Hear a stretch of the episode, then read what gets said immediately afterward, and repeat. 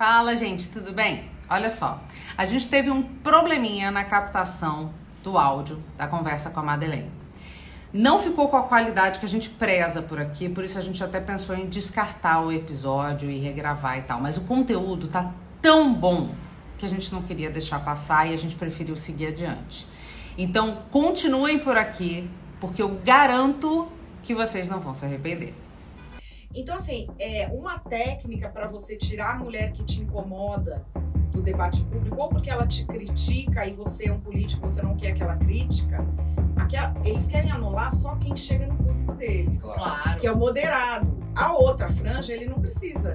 Vê se bate na Zambelli do jeito que bate em mim. Não bate. Vê se bate na Sâmia, falando as coisas que fala para mim.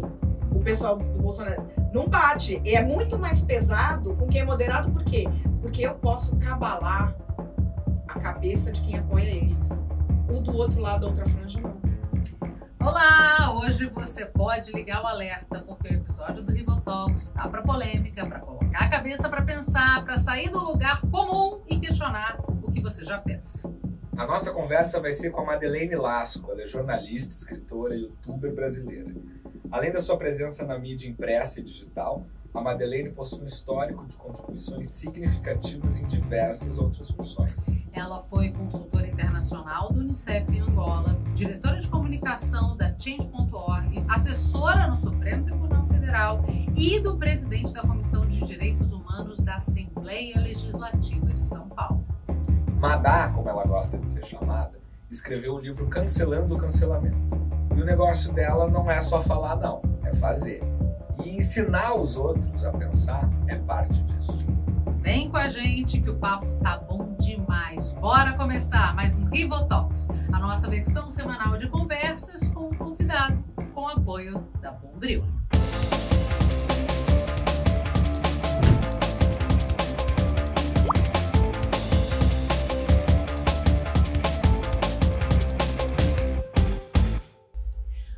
Madeleine Lasco, muito obrigada por estar aqui com a gente. Você viu quando eu te perguntei a pronúncia, né? A gente estudou direitinho para não ter esse erro. Eu queria poder falar o húngaro, como é que é? É Lutsko. Lutsko. Não, e o nome inteiro, é nome de imperatriz, né, Madeleine? É. Ai, gente, vocês vão revelar. Vamos, porque tá, tá consulta livre no Google. Vai. É Madeleine Rose Dea Maria de Freitas Lutsko. Maravilhosa. Praticamente uma Para filha os de Dom Pedro. íntimos, Madá. Madá, mas aí eu criei Madá, porque senão ninguém me chama pra nada, gente. A pessoa fica com medo de engripar no nome, aí ela fala, ah, não, Melhor deixa, não. vamos chamar outra pessoa. Aí eu falei assim, comecei a trabalhar, falei, não, Madá, porque aí a pessoa me chama. Lasco, gente. Aí, ó. Não, só Madá, Madá. já Madá, simplifica, Madá. já chama, já pronto. Inclusive é sobrenome que a gente quer falar, né, Gabriel? É sobrenome. Madeleine. Seu nome é Madeleine com E. Então agora é, É. a hora da verdade.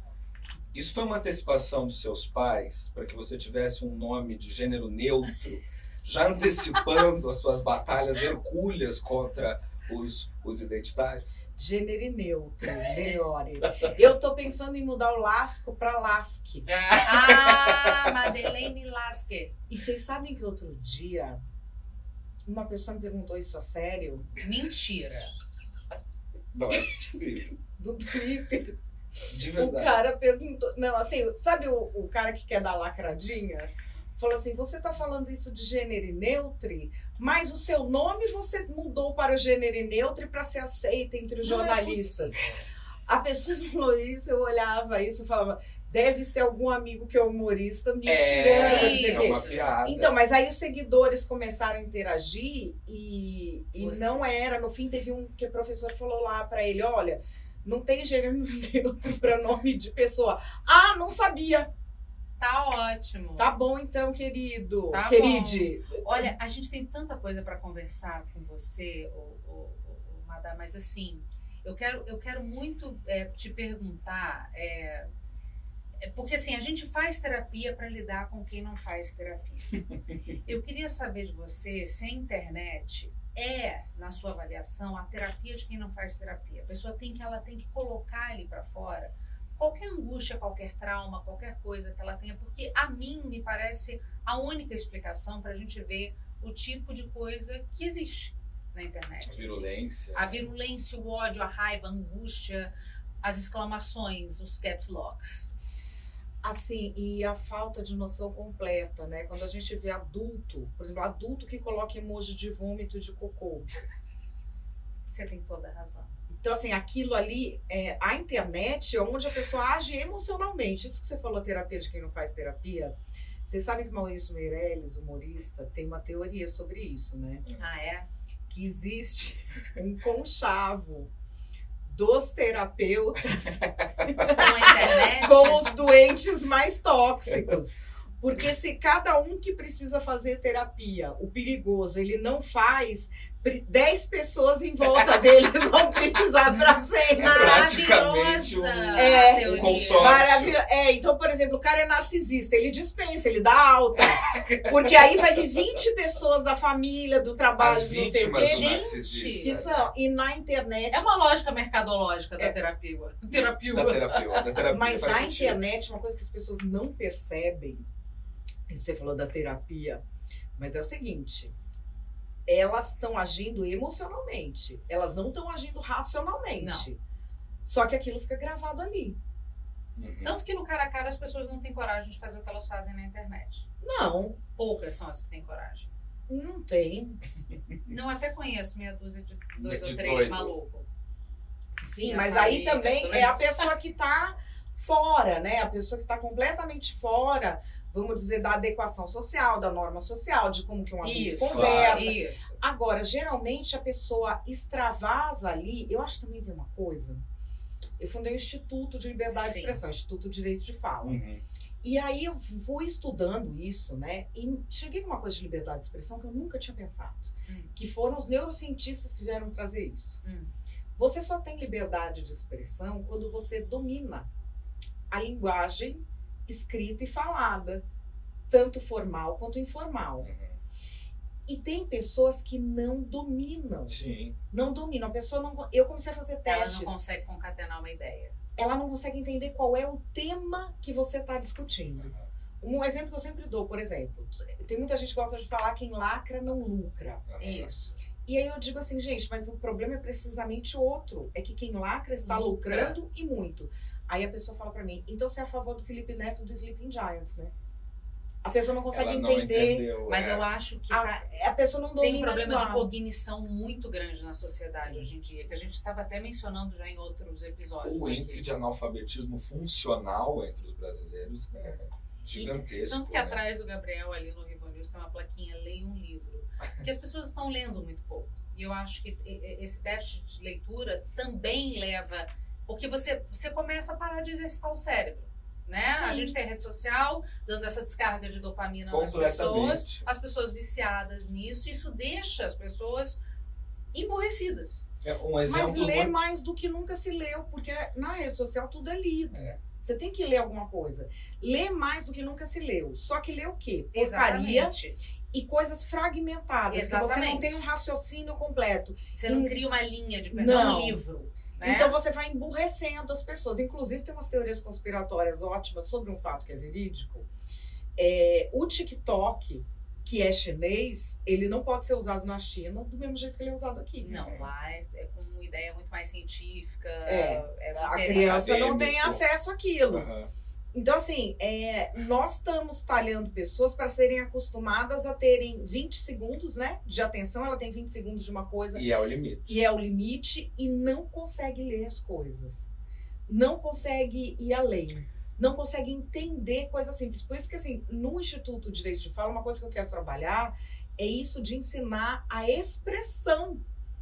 Principalmente para os jovens. Tem jovem que não está conseguindo preencher ficha de trabalho de mercadinho, gente. É uma loucura, né? A gente teve um comentário recentemente num dos nossos Rivo News em que a pessoa dizia assim: ah, que absurdo! Nesse cenário vocês têm uma nave de Lego do lado negro da força do Star Wars. Falta o quê? Uma suástica? É- Sim. é- é- Como assim, é- gente? Não, a gente Peraí, não- ela é fã de Star Wars. Eu sou muito fã. Então, por Mas favor, é isso, tenta tem- fazer a relação dessas coisas, porque é impossível. Foi esse o comentário. Nossa, só falta uma suástica. Calamos Madeleine, peraí. Gente, Eu consegui, gente. Mas é- consegui calar uma Madeleine mas uma coisa que eu vejo é essa infantilização, essa visão infantilizada de mundo que é entre o bem e o mal e não tem nenhuma nuance. Isso. Então, como o Darth Vader é mal e vocês têm a nave, então vocês são Hitler. E a pressa pra, É simples assim. É assim, vocês são Hitler, pronto. a pressa pra escolher um lado, né? Falando Sim. nisso do bem e do mal, todo mundo parece que na rede social agora você, você tem uma celeuma, você precisa escolher um lado. Na rede social e na vida, né, Gabriel? É. Assim, você tem que ter um lado. Se você não tiver um lado, você é o isentão. Isentão. Isso. E mesmo quando você assume um lado, não é o lado que você assumiu. A pessoa quer que você faça uma outra escolha que não é a que você fez. Sim. E Sim. se você não faz a escolha que ela quer, você é o isentão. E se do lado que você escolheu você não seguir a cartilha do escolhido, você também é isentona. Então, se eu escolhi o lado saída. A e se no lado A eu não falei de acordo com o que o lado A prega, ou foram escolhidas pessoas para ditar o que deveria pregar, isso é também um problema. Porque as pessoas estão se condicionando como se fosse uma seita. Uhum. Sobre todos os assuntos, né? Tudo. Tem o vocabulário, tem isso, tem aquilo.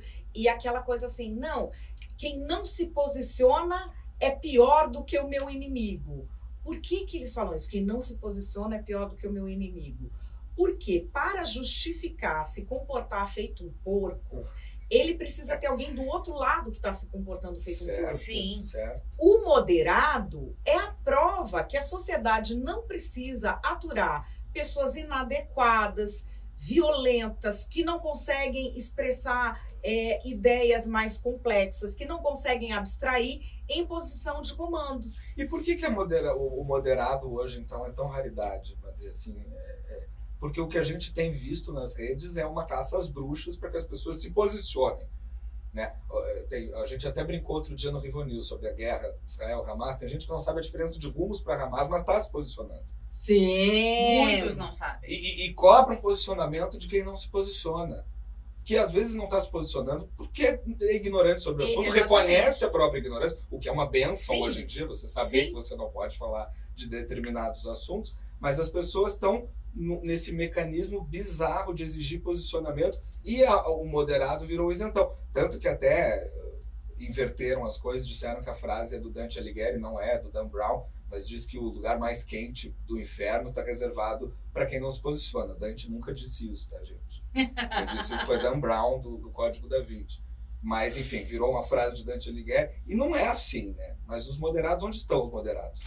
Quietos. Eu fiz uma pesquisa. Hum, Opa! Eu lancei o Instituto e a Essente Inteligência, não sei se vocês conhecem, é uma empresa que faz pesquisa de sentimentos digitais. Ela avalia o sentimento que está rolando ali e eles fazem é, para campanhas políticas, geralmente, para Ah. campanhas, é, campanhas presidenciais em toda a América Latina, uma empresa grande. E o Gustavo Ramos, é, que é o cara que comanda a Essência, eu fui falar para ele, ai, Gustavo, eu tenho uma sensação de que a maioria das pessoas ou não fala nada ou repete qualquer coisa para ninguém encher a paciência Também. Uhum. eu tenho essa sensação. Aí ele falou assim, pô, por que, que a gente não mede? Aí ele me deu de presente essa pesquisa. O resultado é exclusivo. Opa, A gente verificou duas expressões. Eu não posso falar mais nada e eu tenho medo de cancelamento. Uhum. Verificamos existência, quantificação e qualificação do sentimento em mídia social. Foram 758 questionários estruturados online entre os dias 27 e 30 de outubro agora Uhum. super recente. Olha os resultados. Pessoas que se sentem constrangidas ou com medo de expressar sentimentos, pensamentos e opiniões em ambientes físicos, como trabalho, reuniões com amigos, com familiares e conversas presenciais informais. 78%. sim. Quando se trata de se expressar em ambientes digitais com a identidade real, sobe para 86%. Isso é quem está constrangido com medo. Como que as pessoas reagem?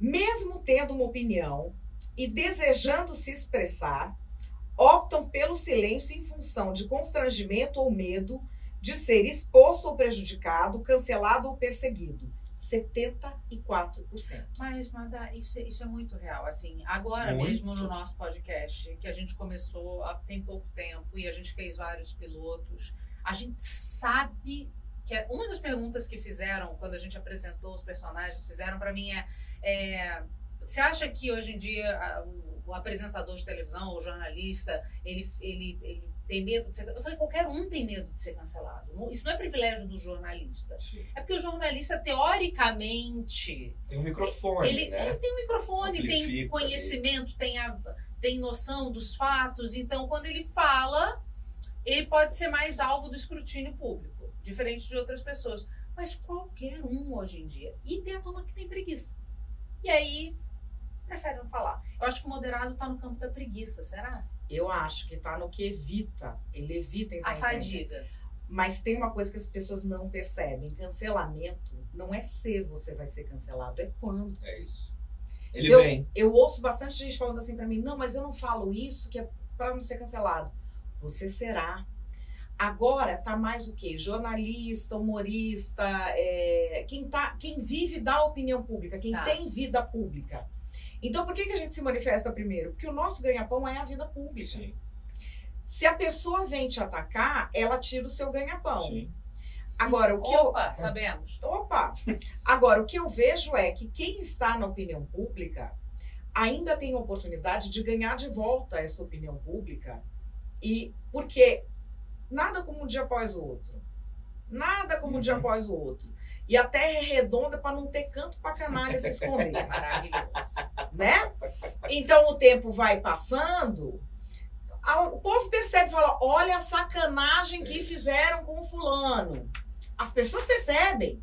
Como é que disse Zilu? Relógio inexorável da verdade? Não. É isso. eu Acho que era É. o relógio inexorável da Da verdade. verdade, sempre, sempre chega, soa. sempre soa. Mas tem casos, e eu estou colecionando vários, de pessoa que não tem vida pública. O cara trabalha num banco, o cara trabalha, sei lá, num cartório, é, o cara é médico, é não sei o quê.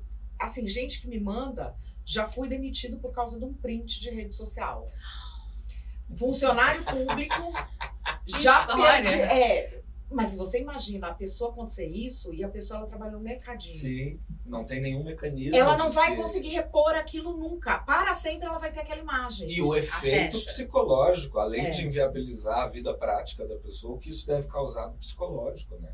Mas fica. E Pô, quando foi sempre. injustiçado, para sempre. Mas é por isso que, assim, essas pessoas que eu falo, nós chegamos num momento em que você não tem como evitar isso. Alguma coisa você vai ter que arriscar.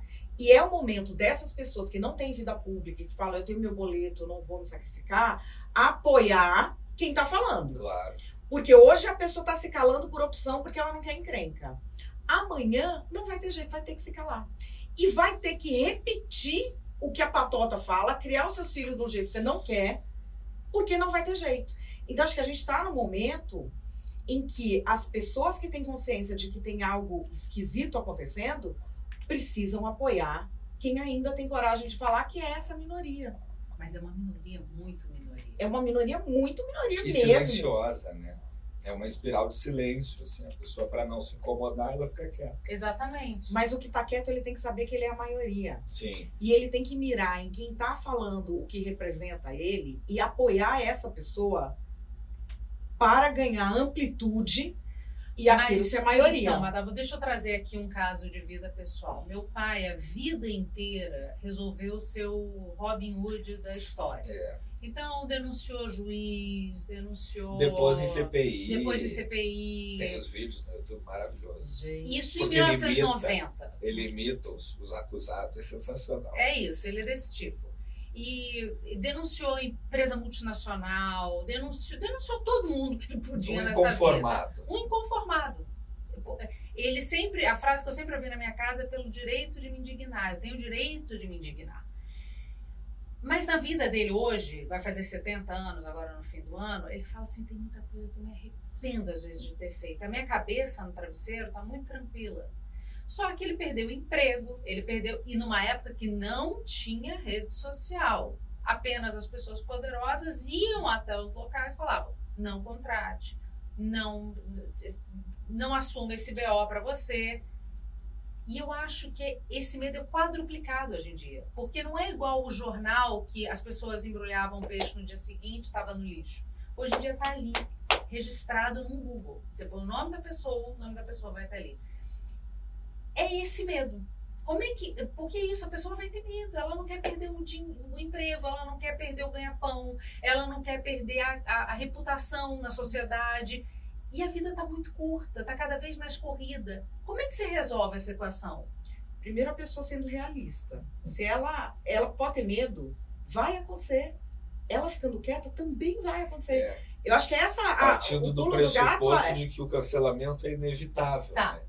Porque o Assim como a cancelamento morte, o cancelamento é, É. inevitável. Eu acho que Porque é porque não eles é o- exigem é. que você seja perfeito. não, ou você tá no caminho de alguém. É, também. A pessoa que é o que você tem, ela vai catar o vídeo. Opa! Ah, gente, Ô. é, sabe? E assim, e isso acontece, por exemplo, mídia a gente já sabe, que é festival nosso disso. universo. Mas eu já ouvi coisa de gente, por exemplo, o cara trabalha em banco, tava pra ter a promoção, conseguiu de um grupo fechado um print do não sei o quê pra puxar o tapete do outro e pegar a promoção Mas do no, outro. no Twitter a gente vê isso direto. Não, né? gente que emite uma opinião e as pessoas vão lá, entram no LinkedIn da pessoa, uma pessoa que não trabalha com opinião pública. Emite uma opinião, as pessoas vão lá no LinkedIn da pessoa, descobrem onde essa pessoa trabalha, mandam um e-mail pro chefe, dizendo, você vai mesmo contratar alguém que acha que é certo falar buraco negro? E a questão qual é? Não podemos ser lenientes com esse sistema. As pessoas falam, não, mas eu tenho medo. Eu aprendi uma coisa no colégio de freira. É, eu sou católica, eu fui criada em colégio de freira. Quase foi freira, eu, eu quase fui freira. mas deu errado. Uma grande injustiça. Eu já sei que você considera uma católica. Ela foi cancelada Eu pela fui Igreja uma ótima Católica. freira. Mas eu tenho, sou submissa, dócil. Tem um perfil de uma freira. Eu tenho perfil. Sim. Não tem perfil? Totalmente. Especialmente as de colégio interno. Gente, madre superior eu dava uma ótima. Maravilhosa. Que era o que eu queria ser. Eu queria Claro. ser uma Ivone Maria, que era madre superior no meu colégio. Mas enfim, vou. Eu estudei em colégio católico de freira, Santa Teresa de Jesus, então eu sei exatamente Tá. o que você está falando. E assim, eu aprendi a ler muito cedo. Eu aprendi a ler com dois anos de idade, sozinha. Caramba. Então, Gente. quando- é, tipo, e era uma coisa engraçada porque eu já estava no colégio de freira e a freira achava que eu tinha aprendido em casa, e em casa achava que eu tinha aprendido no colégio. Todo mundo, nossa, que maravilha! Esse colégio milagroso, né? Bom, Milagre começou aí. então, mas aí o que aconteceu? Por causa disso, as freiras me levavam pro convento. Porque eu atrapalhava a classe, entendeu? Claro, já estava mais avançada. Até a segunda série eu atrapalhava a classe muito, então eu ficava no convento e conversava muito com elas. É, aí eu lembro que uma vez eu tava é, com medo de uma coisa, eu tava falando com uma freira, não vou fazer isso, porque eu tô com muito medo. Não sei. Aí ela falava assim: o diabo tem duas manifestações: a mentira e o medo. Maravilhoso. Você pode ter medo, mas se você decidir com base no medo, é uma decisão demoníaca. Bom isso. E você não tem como sair bem dessa decisão. O que tá errado não tem como dar certo. Se você toma uma decisão demoníaca, que é uma decisão que você tomou olhando só o seu medo, você vai quebrar a cara. E é precisamente assim, isso nunca saiu da minha cabeça na Olha, não vai história sair do da minha. É muito bom. é, na história do cancelamento, porque a pessoa faz o quê? Ela fala, não, não vou falar nada, porque eu tô com medo. Ela tomou uma decisão demoníaca. E ela vai se colocar num ambiente em que a regra é demoníaca. E- E, que se ela for uma pessoa boa, ela não tem como ganhar. E os disclaimers, né, mano? É. A gente agora, sempre que vai falar alguma frase, a gente tem que fazer 12 disclaimers antes. Exatamente. Eu vou dizer isso, mas eu não acho que, eu também não acho que, eu acho que e eu não acho que. Para você Se, se, blindar o máximo possível, mas de uma coisa que para você é inevitável, né? O cancelamento é inevitável. É inevitável. Então, assim, o que a gente tem que ser contra é a lógica do cancelamento. De pegar um, juntar em enxame para atacar a pessoa e não admitir perdão, compaixão nem misericórdia. Num país majoritariamente cristão, isso é muito estranho, né? Eu acho estranhíssimo. E, eu não, e, aliás, uma sociedade primata, porque não existe sociedade primata que evoluiu sem colaboração. Sim. Exatamente. Nem lêmures. Sim. Nada. Chimpanzé que briga pra Wave. caramba. É, por exemplo, chimpanzé briga pra caramba. Mas quando o macho alfa assume o bando, eu fui estudar até isso, gente. Eles respeitam. Porque eu falei, Eu não é amo. possível. De que bicho que nós estamos vindo que tá esse. É. Quando o macho alfa assume o bando, ele tem uma- um outro posicionamento. O macho alfa, ele não briga. Ele é o conciliador. Então, vamos dizer, tem um, um- alguma coisa acontece e o chefe do bando morre, o macho alfa. E o beta tem que substituir e virar alfa do dia pra noite. O nível de testosterona dele vai, pá, Aham. em, tipo, em horas, o nível de testosterona vai lá pra cima. Mas o de cortisol cai. Olha Que que, maravilhoso. Ele não é reativo. Sim, não fica isso tem colérico. estudo. Não. Isso é firme. Não, ele é firme. Por isso que eu falo, gente. Você viu o homem gritando em público? Pilantra. Temos E homem- alguns exemplos? homem alguns né? exemplos. Homem Nossa. pra mim é fralda cheia. eu sou mãe, eu olho e falo, nossa, o analista fralda cheia, agora tá na O moda. limite para um homem fazer esse tipo de coisa é ter 5, 6 anos de idade, talvez a Na minha informação da casa, personalidade. Três. Criando Eu sou- do é, futuro, né, Existe uma Amanda? frase do meu filho de quando ele tinha três anos que a minha família repete até hoje, que é minha mãe não se comove. Maravilhoso! Gente, verdade, porque tava ele Estamos trabalhando isso na terapia até hoje. Não, não já- tá bem, já- já- não, ele já não ela. Ah, não, sim. imagina, tava, eu não, não mesmo, mas enfim. Ah. Tava ele e o primo que queriam não sei o que, já tinha dado tudo, já tinha dado comida, não sei o que. Tinha, ele três, o primo dois e meio, ou ele três e meio, Ah. o primo três. E eles queriam que eu já tinha brincado, já tinha tudo. Eu sento pra ler um livro, vem os dois chorando. Olhei, não tava machucado, não tava. Não. Comigo. Aqui Eu não. continuei, rapaz. eu continuei lendo o livro, eu nem mexi. Continuei lendo. Aí meu filho que tava chorando levanta a cabeça assim, enxuga a lágrima, fala pro primo Pro primo. dele. Vamos chorar pra sua mãe, que a minha mãe não se comove. Gente, três anos falando minha mãe não se comove. É brilhante, É, gente. Maravilhoso. É, Tá porque ele ouviu de alguém, né? Ele ia Claro. pro estúdio Sim. comigo. Claro, claro. É, Ele ouviu alguém falar, não era Não, do não, não, a. Madeleine não se comove, não adianta. É, é, ele não é, eu não sei nem se ele sabia o que é não se comove. mas ele entendeu ele entendeu naquela dinâmica. que é a que não responde. É, então assim, eu não, eu não me comovo com gente que grita, eu não me comovo, por exemplo, quando a pessoa vem na internet querer xingar. É, era isso que eu ia te perguntar, porque tem. A Madeleine não se comove, mas você é rotineiramente, eu acompanho as respostas aos seus posts, principalmente no Twitter, alvo de ofensas assim. eh, Difíceis até mesmo de, de classificar, porque vai além da misoginia. Você recebe uns comentários sexuais. É, é, é isso, abaixo da crítica. Ofensivos demais. Nem com eles você se comove. Não. É, eu vejo que em alguns é uma ação orquestrada. Nessa ação orquestrada, eu acho muito ruim a gente acostumar as pessoas à misoginia como forma de política. Porque isso ocorre na direita e na esquerda. Aí a pessoa fala assim, Opa! Não, Nossa. a esquerda não. Os fãs da Janja me mandam foto de calcinha suja. Gente, É muita baixaria. É muita baixaria. Fora as coisas que falam, as coisas que inventam, as fantasias sexuais que tem. Então, assim, é uma técnica para você tirar a mulher que te incomoda do debate público, ou porque ela te critica e você é um político, você não quer aquela crítica. Aquela, eles querem anular só quem chega no público deles. Claro. Claro. Que é o moderado. A outra franja, ele não precisa. Vê se bate na Zambélia do jeito que bate em mim. Não bate. Vê se bate na Sâmia, falando as coisas que fala pra mim. Uhum. O pessoal do Bolsonaro. Não bate. É muito mais pesado com quem é moderado, por quê? Porque eu posso cabalar a cabeça de quem apoia eles. O do outro lado da outra franja, não. Isso. Essa era a minha próxima pergunta. Você desagrada todo mundo nas redes sociais, assim, menos os Não. moderados. Não, eu desagrado dizer, gente Os radical. extremistas é, de ambos os lados. Você desagrada os Che Guevara, os Che. Guevara de apartamento Che Guevara de e os apartamento. Minions. Não, é o desagrado. Che Guevara de apartamento, Minion, pessoas com suvaqueira que não resolve e homens com dúvidas sobre a própria virilidade. Mas qual, qual desses públicos te incomoda mais? Ai, olha, me incomoda mais o que oferece risco real. E Nesse não caso, é. a direita é um pouco pior ou não? Não. de agressividade que eu tô falando. Não, assim, Violência física. o, a direita faz um discurso de mais violência física, mais ameaça, mais vou te matar, mais vou pegar o seu filho. Tá. A esquerda comemora quando a direita faz isso. Certo. E eles têm uma coisa mais de querer tirar o seu emprego do que fazer ameaça. Tá. Até porque. Afetar o proletariado, veja bem. Sim, até porque assim, a direita não tem entrada no mainstream para conseguir isso. Isso. A esquerda tem. Então aí, cada um vai com a arma que é mais forte.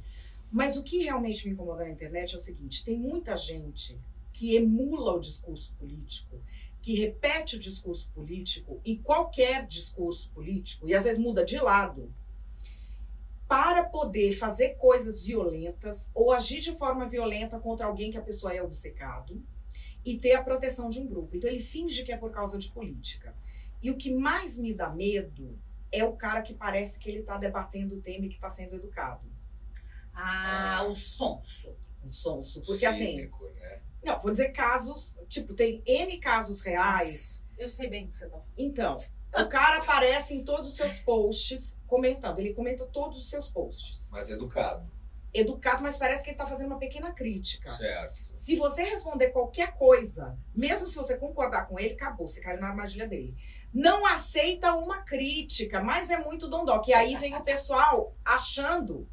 Porque assim, chega uma hora que você já tá por aqui e você fala, cara, para de me perseguir. Mas todo mundo, nossa, gente, ele só fez uma crítica. A pessoa não viu que ele tá há cinco meses respondendo tudo que você fala. Entendi. Sim. Esses são perigosos, porque não é sobre o assunto. Não é sobre o assunto, não é sobre o grupo político. Ele foi engenhoso. E- é, ele repete aquele discurso para te stalkear. E quando você é uma pessoa pública, isso sempre acontece com pessoa pública. Eu lembro quando eu trabalhava em rádio, tinha gente que ligava no telefone da rádio, a rádio nem aparecia, Uhum. e falava: Você tá linda com o vestido tal. E era a roupa que eu tava. E desligava. Você Mas teve um hoje- caso de invasão no telefone que pegou foto da sua casa. Você- Então, mas não foi bem invasão no telefone, foi invasão assim de equipamentos da minha casa, da câmera. Jesus. Não, cara. E era o quê? Uma pessoa que primeiro era fã, era um fã que chegou aí em evento que eu ia pra tirar foto comigo. Mas o negócio dele era stalkear. negócio de John Lennon, assim. É, ele ia em vários eventos que eu ia, super fã. Todas as lives estava lá. E aí esse pessoal tem uma hora que ele começa a querer que você siga alguém ou que você diga tal coisa. Hum. Ou que- Quando você não corresponde à idealização que ele fez de você, e eles acham, por exemplo, eles ficam invadindo suas coisas para falar o que ele acha que é o que você quer ouvir. Então, Doideira, cara. e aí, é, aí assim, eu chegou uma hora que eu falei, olha, para com isso, não vou mais falar com você, não sei o que, bloqueei. Eu soube depois, me mandaram prints, que essa pessoa começou a espalhar fotos de dentro da minha casa, porque por meio da decoração, ele provava no grupo que eu sou comunista. Ah, Ah, tá. é como nós, nós somos nazistas porque Isso. temos a nave do Darth Isso, Vader era pra cenário. Então ele pegou os prints da minha casa para provar isso em grupos. E algumas pessoas que estavam no grupo me mandaram. Olha, tem um cara que tá me mandando print da sua casa. Vê quem é da sua família que tá dando isso pra ele. Claro. Ninguém tinha aquela foto. Que chocante. E aí, não, aí depois eu descobri, enfim, aí depois é, tipo, é muito deveria. simples você entrar na câmera de alguém e usar a câmera e tirar fotinho, entendeu? Se Entendi. você não tiver nenhuma proteção. Sim. E não é nem que o cara ficou meses lá, o cara ficou puto, conseguiu alguém que entrasse lá, ele não entrou nos meus equipamentos todos. Entendi. foi- Foi na câmera. Mas você imagina, uma pessoa que nem é tão técnica, não tem dinheiro, não tem nada, pode fazer isso. Então, assim, a pessoa que tá vendo, uma pessoa pública ali, que às vezes responde, você tem que ter na sua cabeça que é o seguinte: aquela pessoa pode estar dizendo o que você quer ouvir. Mas ele pode ser um stalker, que você tá sendo cúmplice dele. Claro. Ajudando ele em última instância. né? Ajudando, ajudando, Porque vários ele ajudando. quer é a tua, o teu retorno ali. cara. Agora, O mantimento do vínculo, a manutenção do A vínculo. manutenção do vínculo. Vamos, porque assim, com, com certeza, muita gente vai falar. Lá estão eles entrevistando aquela direitista. Sim, estamos mais- preparados para Estamos isso. preparados Em para alguns isso. lugares Desde eu que sou assista. comunista. Ah, eu também. Tranquilo. Dentro, dentro de do meu É. ambiente de trabalho, eu era acusada, rei, acusada, é maravilhoso, de bolsonarista. Não escuta ela não, ela é bolsonarista. Era assim, funcionava. Mas tudo bem, cá estamos. É, mas explica por que, que você optou por olhar? Né? Vamos, vamos, já que a gente está tendo essa conversa, por que você optou olhar para a esquerda no seu livro e, e aos ataques ou cancelamento da esquerda? É, eu, eu, sei que isso não se faz no jornalismo, eu odeio quando fazem isso no Roda Viva e afim, mas eu vou pegar carona na pergunta da Cici. Porque eu queria entender exatamente isso. Você trata mais como uma questão particularmente da esquerda progressista, mas a gente tem visto, por exemplo, recentemente, você teve o cancelamento do BIS, né, por parte da direita brasileira. Então, assim, é um fenômeno realmente particular da esquerda ou a gente está ferrado como humanidade e todos os espectros políticos estão uh, se aventurando pelo cancelamento? Ele é um fenômeno, ele é um mecanismo que serve para política, ele serve para economia, ele serve para você puxar tapete de desafeto, serve para se vingar de amante, serve para se vingar de ex-marido, serve para tudo. Ele é um mecanismo em que você põe uma pessoa na roda e joga uma matilha em cima da pessoa e começa a pedir para todo mundo. Você não pode mais ter contato com a pessoa, você tem que tirar o seu episódio de tal lugar, você tem que tirar tal patrocínio. É um mecanismo. Por que, que eu fui na esquerda? Apesar da primeira vez que eu fui cancelada, foi pela direita, pela Sim. escola sem partido. Uhum. É, porque eu tive uma criação de esquerda. É isso que eu queria que você resolvesse. Eu tive uma criação de esquerda. Meu pai era do movimento sindical, dos bancários do ABC. Eu nem conheço tanto de literatura de direita porque pra... formação Minha formação esquerda. é de esquerda. Então você consegue desbancar teorias. É por isso que você optou por esse caminho. Porque eu conheço as teorias. E eu sei que essa groselha que esse povo fala em rede não tem nada a ver com teoria política. Sim. Isso aí é tudo comércio, é tudo jogo que eles fazem para ficar um puxando o tapete do outro. Então, como eu tenho essa formação de esquerda, eu sei que isso aí não é política, que isso é uma coisa privada que eles fingem que é política para essa dinâmica colar como se fosse justiça social. E é grana. E é grana. Inclusive, quem faz o prefácio do meu livro é o Rafael Sávico Garcia, que é um militante de esquerda histórico. Sim. Sim. doutor em direitos humanos. Quem faz o pós-fácil é o Aldo Rebelo. o Abre. A gente nota que ela é, de extrema direita. Eu sou de extrema. Mas agora estou chamando o Aldo de extrema direita também. O Aldo Sim, Rebelo. Ele é da nova Isso. resistência, é. fascista. Por exemplo, o, o post. Gente, é. Que preguiça. É, mas. Mas por quê? Você tem grupos muito. que simulam estudos você ouve às vezes falar o estudo do laboratório tal. São dois estagiários que estão lá no laboratório e a universidade não reconhece. Tá. tá? Você faz estudos para dizer quem faz parte da lista do fascismo, que é para você poder ir puxando o tapete da pessoa. Tá. Só que assim, na esquerda, eu sei definir muito bem o que, que é militância, o que, que é teoria política e o que, que é publi. Uhum. Tá. Hashtag public post. Public post. Na direita, eu tenho dificuldade. Tá. Porque eu não domino tanto. Então, assim, não é que eu não possa fazer. Mas eu vou ficar em dúvida, eu vou ter que ler, eu vou ter que consultar pessoas. Eu não, não você transito. que você conhece. Né? Eu falo assim, do que eu conheço tanto, que eu conheço mais que eles. Manda eu problematizar um negócio eu problematizo mais do que esse povo, entendeu? Mas assim, é, e, e por isso que a, uma coisa que outros já falaram para mim, sabe por que esse povo tem tanta raiva de você? Porque você tem razão. Eu tenho razão. E eu sei a teoria deles muito melhor do que eles próprios. Mas é exatamente o que você falou. É você é capaz de cooptar aquele grupo para pensar de acordo com o que você está defendendo. Isso, e é frustra. por isso que você é perigosa. Claro. Sim, porque eu sou capaz de desmascarar. Desmascarar. E de mostrar pra pessoa: olha, você não precisa ser encabrestado por gente violenta nem viver com medo. Você pode pensar, você não é uma pessoa ruim, você é uma pessoa boa. Esses valores que você acredita que são progressistas, você pode defender sem ter que tirar o emprego de ninguém. Sim. Sem ter que se juntar em matilha, sem ter que fazer sinalização de virtude para ser um palhaço em rede social.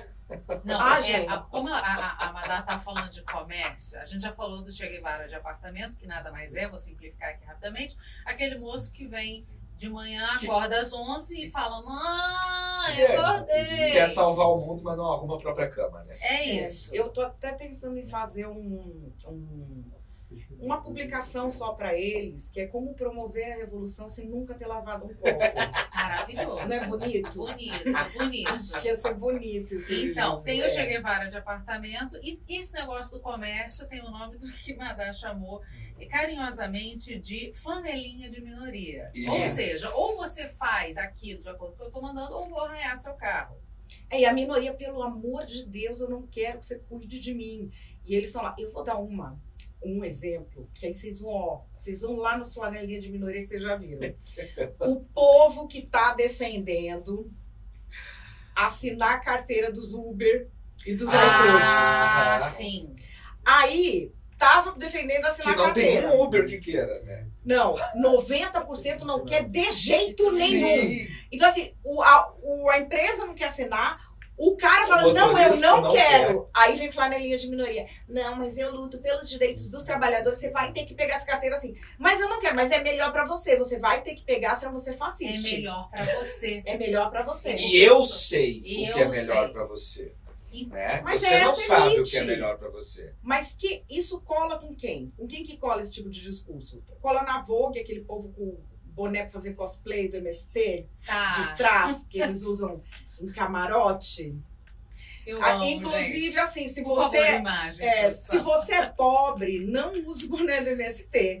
Porque tem chance de você ser preso, que a polícia implica. Sim. Boné Agora, do MST é coisa de gente rica. O que, que é rico? Rico é que não olha preço, nunca entrou no cheque especial, cartão sem limite, não precisa trabalhar. Se você tá nessa condição, se você compra champanhe em cristal, aí você tá com o boné do MST para dizer que você é uma pessoa que defende as minorias. Tá. Que é o cosplay, né? É o povo, é, como é que eu falo? Que a militância samambaia é chão de taco, né? Samambaia, É chão Santa saco. Cecília É Santa total. Cecília, gente. Tem É a um pessoa gato que tá- chamado Félix. É, eu tô lá, eu, mas eu defendo as minorias, não sei o quê. Até, olha, Maria aqui, minha empregada, ela é ótima, eu super defendo ela, dei folga no Réveillon, é aquela coisa. Sim. Por que que esse negócio é tão atraente para essas pessoas? Porque é a culpa burguesa. Você Tá. espia a sua culpa de ser bem nascido. Isso. Ou de você ter Ou de- conquistado. Sim. Isso, que é a primeira coisa. Que aí você tem, é, por exemplo, você tem esse fenômeno do hippie de boutique nos Isso anos faz 70. todo Aham. sentido. Então você fala assim, só que ele também não quer largar as coisas, porque o povo vem pra mim. Não, mas eu defendo as minorias, eu defendo não sei o que eu falo. Vende seu apartamento de dinheiro.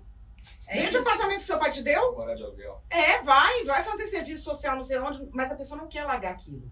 E a outra coisa que eu acho que é um ponto mais perverso é o seguinte: ele tem a condição com esse discurso de agir exatamente igual os pais dele, que ele repudia, agem, Claro. tendo uma máscara social. Porque é o seguinte: ele não é mais o opressor. Ele é, como classe, o opressor. Ele vive como opressor, ele consome como opressor, ele gasta como opressor, ele se comporta como opressor, ele trata as pessoas como opressor. Mas como ele dá uma lacradinha, ele é aliado. Pra ele dormir à noite. É, mas aí ele é aliado. Sim. Ele não é mais opressor. E quem que é o opressor? É o homem branco que limpa o chão da casa dele. Tá. Então ele pode se comportar com esse homem branco como toda elite mais arcaica, mais despótica, Uhum. se comporta com todo pobre. É Ele vai se comportar, é que eu chamo Claro. de justiceiro social justo veríssimo. Ele quer que o pobre se exploda. Mas ele não pode falar que ele quer que o pobre se exploda. Então ele fala que ele está defendendo as minorias. Certo. Então, Seja, dá- que, seja lá o que isso queira dizer também, né? Né, Que agora não é. Outro dia eu vi alguém falando, não é minorias, é grupos minorizados. Isso. Gente, parem, é grupo. Como você minoriza um grupo? Qual é a lógica disso? Como é que você minoriza? É, só que aí não dá pra dizer que, que, que negros e mulheres são minorias, né? Porque eles são maioria na população, Então são grupos então são minorizados. grupos colocados. Não são minorizados, são grupos desfavorecidos, são, Sim, tem 500 sim. palavras. Sim. Minorizado é o quê? É esse povo. Como é que você mata a charada que a pessoa é picareta? É quando é telemarketing. Porque eles não odeiam os Estados Unidos, eles importam. Isso. Odeiam. É, eles importam, mas eles importam tudo que eles falam dos Estados Unidos. A cultura Então, woke, Sem né? saber. É tudo que nem tradução de telemarketing. Lembra quando o telemarketing chegou que ficava assim, ora, eu vou estar atendendo, que é I'll be I'll be doing, doing. é eu É. vou fazer. Claro. Mas traduziram errado, como E eu é vou estar atendendo. Empoderar. Decolonial. Uhum. Não é de. Entende? Sim. Eles traduzem essas palavras de uma maneira completamente acrítica. Sim. Então, assim, pra E de você. um país que eles abominam, né? Muito Mas doido só que eles não isso. sabem. É, não, é que o anti-americanismo ele vai na contramão da importação dos conceitos woke, mas como Sim. aqui a gente não tem critério para absolutamente nada, Sim. Segue o baile. Não, ele quer falar mal dos Estados Unidos. Isso é uma coisa que o Nelson Rodrigues já dizia. Que o cara só defende negro quando ele quer falar mal dos Estados Unidos. Sim. Se defender aquele negro não dá pra falar mal dos Estados Unidos, então ele não é suficientemente negro. Entendi. Ele está traindo um movimento. Então, dado que a gente esclareceu esses, esses dois elementos, o Esclarecer não flanelinha, pode, hein? dado que a gente. Deixou claro. Não! pode. Não, de- Desculpa. deixou clare. Não, não interessa! Não, não. Não vou mais falar nunca mais nada. Chega! que a gente explicou Isso. o que, que é o flanelinha de minoria e o Che Guevara de apartamento, vamos ao nosso momento, isso ou aquilo. Qual que você prefere, Madeleine? O flanelinha de minoria ou o Che Guevara de apartamento? Nossa, gente. Eu acho que Escolha eu, de Sofia. Eu chego em vários apartamentos me diverte demais. Então você vai com ele, maravilhoso. Me diverte Eu tô louca pra ver a arte que tá sendo feita É. nesse momento pela produção para essas duas figuras. Ô, Madá, Nossa, gente, você- eu fico olhando assim, porque sabe o que que eu acho divertido? É a pessoa que tá lá falando e papapá e se achando. E você sabe que aquilo não sabe lavar cueca? Ai, você se diverte Não sem ele sabe. saber. Eu olho aquilo e falou o tamanho da falta de noção desse inútil. Oh, meu Deus! Né? Fazer Tipo, um ovo cozido, a Discutindo geopolítica aqui, É, mas não sabe lavar a cueca. Ah, pelo amor de Deus. Eu até tô fazendo uma oferta para vários Che Guevara de apartamento, eu pago a passagem para Gaza. Ah! Estão resolvendo conflito na internet, Legal. que eles estão resolvendo tudo, né? Eles entendem de diplomacia, eles entendem de tiro, eles entendem de bomba, eles entendem de terrorismo, eles entendem tudo. Tudo. Tudo eles têm a solução. Solução para o terrorismo. A humanidade em milênios não sabe qual é a solução disso. É um mal que existe, é uma chaga da alma humana, que às vezes se agrupa e fica mais forte do que os grupos que são organizados como Estado, como sociedade civil. Existe. Mas o tuiteiro, Esse ele sabe. solução. Então, eu tô, eu tô pagando, gente. Eu tô mandando. Tá aí, pra- a resposta da paz do Oriente Médio tá nesse ponto. É Tá isso. no Twitter. A gente tem que mandar todos pra lá. E Aproveitando esse assunto, Madá, queria trazer um tema mais polêmico do que os que a gente já falou até agora, que é o seguinte. O Monark teve a carreira dele acabada por conta de um comentário totalmente infeliz e descabido, de fato, de que ele acreditava que deveria ser permitida a existência de um partido nazista. Em nenhum momento ele se coloca como favorável a isso, nem Ou nazista. ou como nazista, mas ele é daqueles defensores restritos, da- é quase um libertário, então ele acha que se alguém quisesse É maconha. fazer. Mas tudo bem. Mas tudo Vamos bem. adiante. O E problema aí- ali é maconha. e A esquerda aí- devia ser a favor. E aí, Vambora. sobretudo, a esquerda progressista brasileira caiu de pau em cima do Monark, fez com que ele perdesse o patrocínio, saísse do flow. Chegamos no ponto do Alexandre de Moraes emitir ordens judiciais, mandando o YouTube derrubar o canal, etc. Corte número 1. Um. 7 de outubro você tem aqueles atentados pervertidos do Hamas no sul de Israel. E imediatamente essa mesma esquerda brasileira começa a classificar o Estado de Israel como nazista, o que é uma contradição em termos por si só. Uh, e essas pessoas elas não estão sendo canceladas por ninguém. Qual é a diferença entre essas duas situações? É o interesse econômico que estava envolvido ali. Eu trago no livro. Eu falo no livro que a gente estava plantando um antissemitismo como jamais visto. E no livro eu trago como é que é o caso do Monark. Qual é o caso do Monark? Não tem nada a ver com a fala dele. Porque eles acusaram o monarca de ser antissemita, mas agora eles são contra o Estado de Israel, contra a existência do Estado de Israel. Né? Que é, Não, a- inclusive tem gente fazendo declarações nazi mesmo, Sim. judeu sendo judeu, judeu Sim, devia morrer, muitas. Hitler estava certo. Estrela de Davi com a suástica. É, tem padre Tem. discursando com a estrela de Davi com a suástica aqui do lado, Tem. né? Tem. Então, assim, e não estão sendo cancelados por quê? Porque não tem nenhum interesse econômico em jogo. A questão nunca foi lutar contra o nazismo, a questão era interesse econômico. Qual era o interesse econômico? Isso eu trago no livro. Esse livro eu entreguei para a editora no fim do ano passado. Uhum. Então, assim, mas já previ o que ia acontecer. Nós temos dois tipos de modelos econômicos de produção de conteúdo hoje em dia. Antes a gente tinha um só. A imprensa produzia e o patrocinador vinha e patrocinava. Isso. Que é o tipo que vocês têm aqui. Uhum. É a imprensa em geral, a grande Isso. imprensa é assim, é esse modelo que vem é do tradicional da imprensa, que você produz um conteúdo.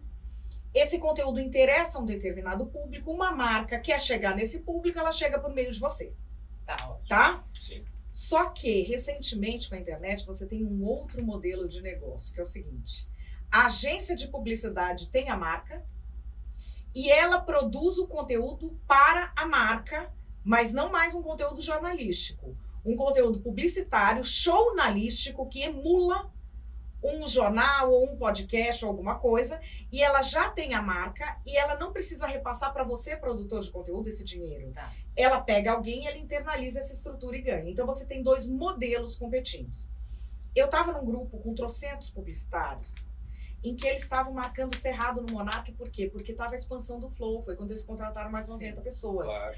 E eles queriam tirar o patrocínio do Monark para colocar em projetos que eles inclusive colocaram, de rapper fazendo é, podcast para empresa de telefonia, de não sei o quê, Tá. pá, pá, pá, eles estavam atrás desse dinheiro. Não tem como ser mais específico que isso. Não, e assim, e muito provavelmente a pessoa que está no projeto não faz a menor ideia de Claro, como isso se viabiliza. Claro, claro. Né? As pessoas são manipuladas. Sim. Então o que eles pegam? Eles pegam o talento da pessoa e manipulam porque é o dinheiro. Então o que, que eles fazem? Eles estavam dando print de coisa que o Monark, que o Igor falava há um tempão, e no grupo ia lá. Ai, já mandei esse print pro meu cliente, mais nada. O patrocínio ainda tá lá, já mandei mais nada. Quando o Monark fala isso, na hora não acontece nada. Sim. Com o Kim não aconteceu nada. O Kim falou a mesma coisa que ele. Não aconteceu nada. Por que, que não cancelaram o Kim? Porque o Kim não estava competindo comercialmente. Aí é. o que acontece? Influenciadores agenciados por essas empresas que estavam competindo. Isso está tudo no livro, eu trago tudo. E por essas empresas de publicidade que já queriam patrocínio, eles, de forma coordenada, colocam aquele corte no ar. Isso chega no jornalismo como se fosse uma demanda legítima. Aí a gente fala lembro, papel acabou, de né? câmara de eco. Né? O jornalismo acabou, então de chega como se fosse uma demanda legítima. Aí os jornalistas começam a ligar para as marcas e para quem tinha episódio pedindo para tirar o episódio. Ou questionando, vocês vão manter o patrocínio? Uhum. Sim, aí eles, enfim, eles depois recuperaram, mas é o seguinte, a concorrência desleal funcionou. E agora ficou mais evidente que nunca que assim, essa galera não tá nem aí para antissemitismo, para nazismo, para nada. Era a oportunidade que tinha. Elas também não sabem nem a diferença do conceito. Elas Não. não entendem, não entendem. Era qualquer coisa que desse para fazer contra o cara naquele momento em que eles queriam interromper o crescimento daquele modelo de negócio. Conseguiram, mas por algum acaso, como uma fênix, os caras se reergueram. Mas teve que tirar o Monark, É. Sim, levar um CEO muito Sim. competente, Sim. que já tinha gerenciado Não, crises mudou a estrutura É. da parada.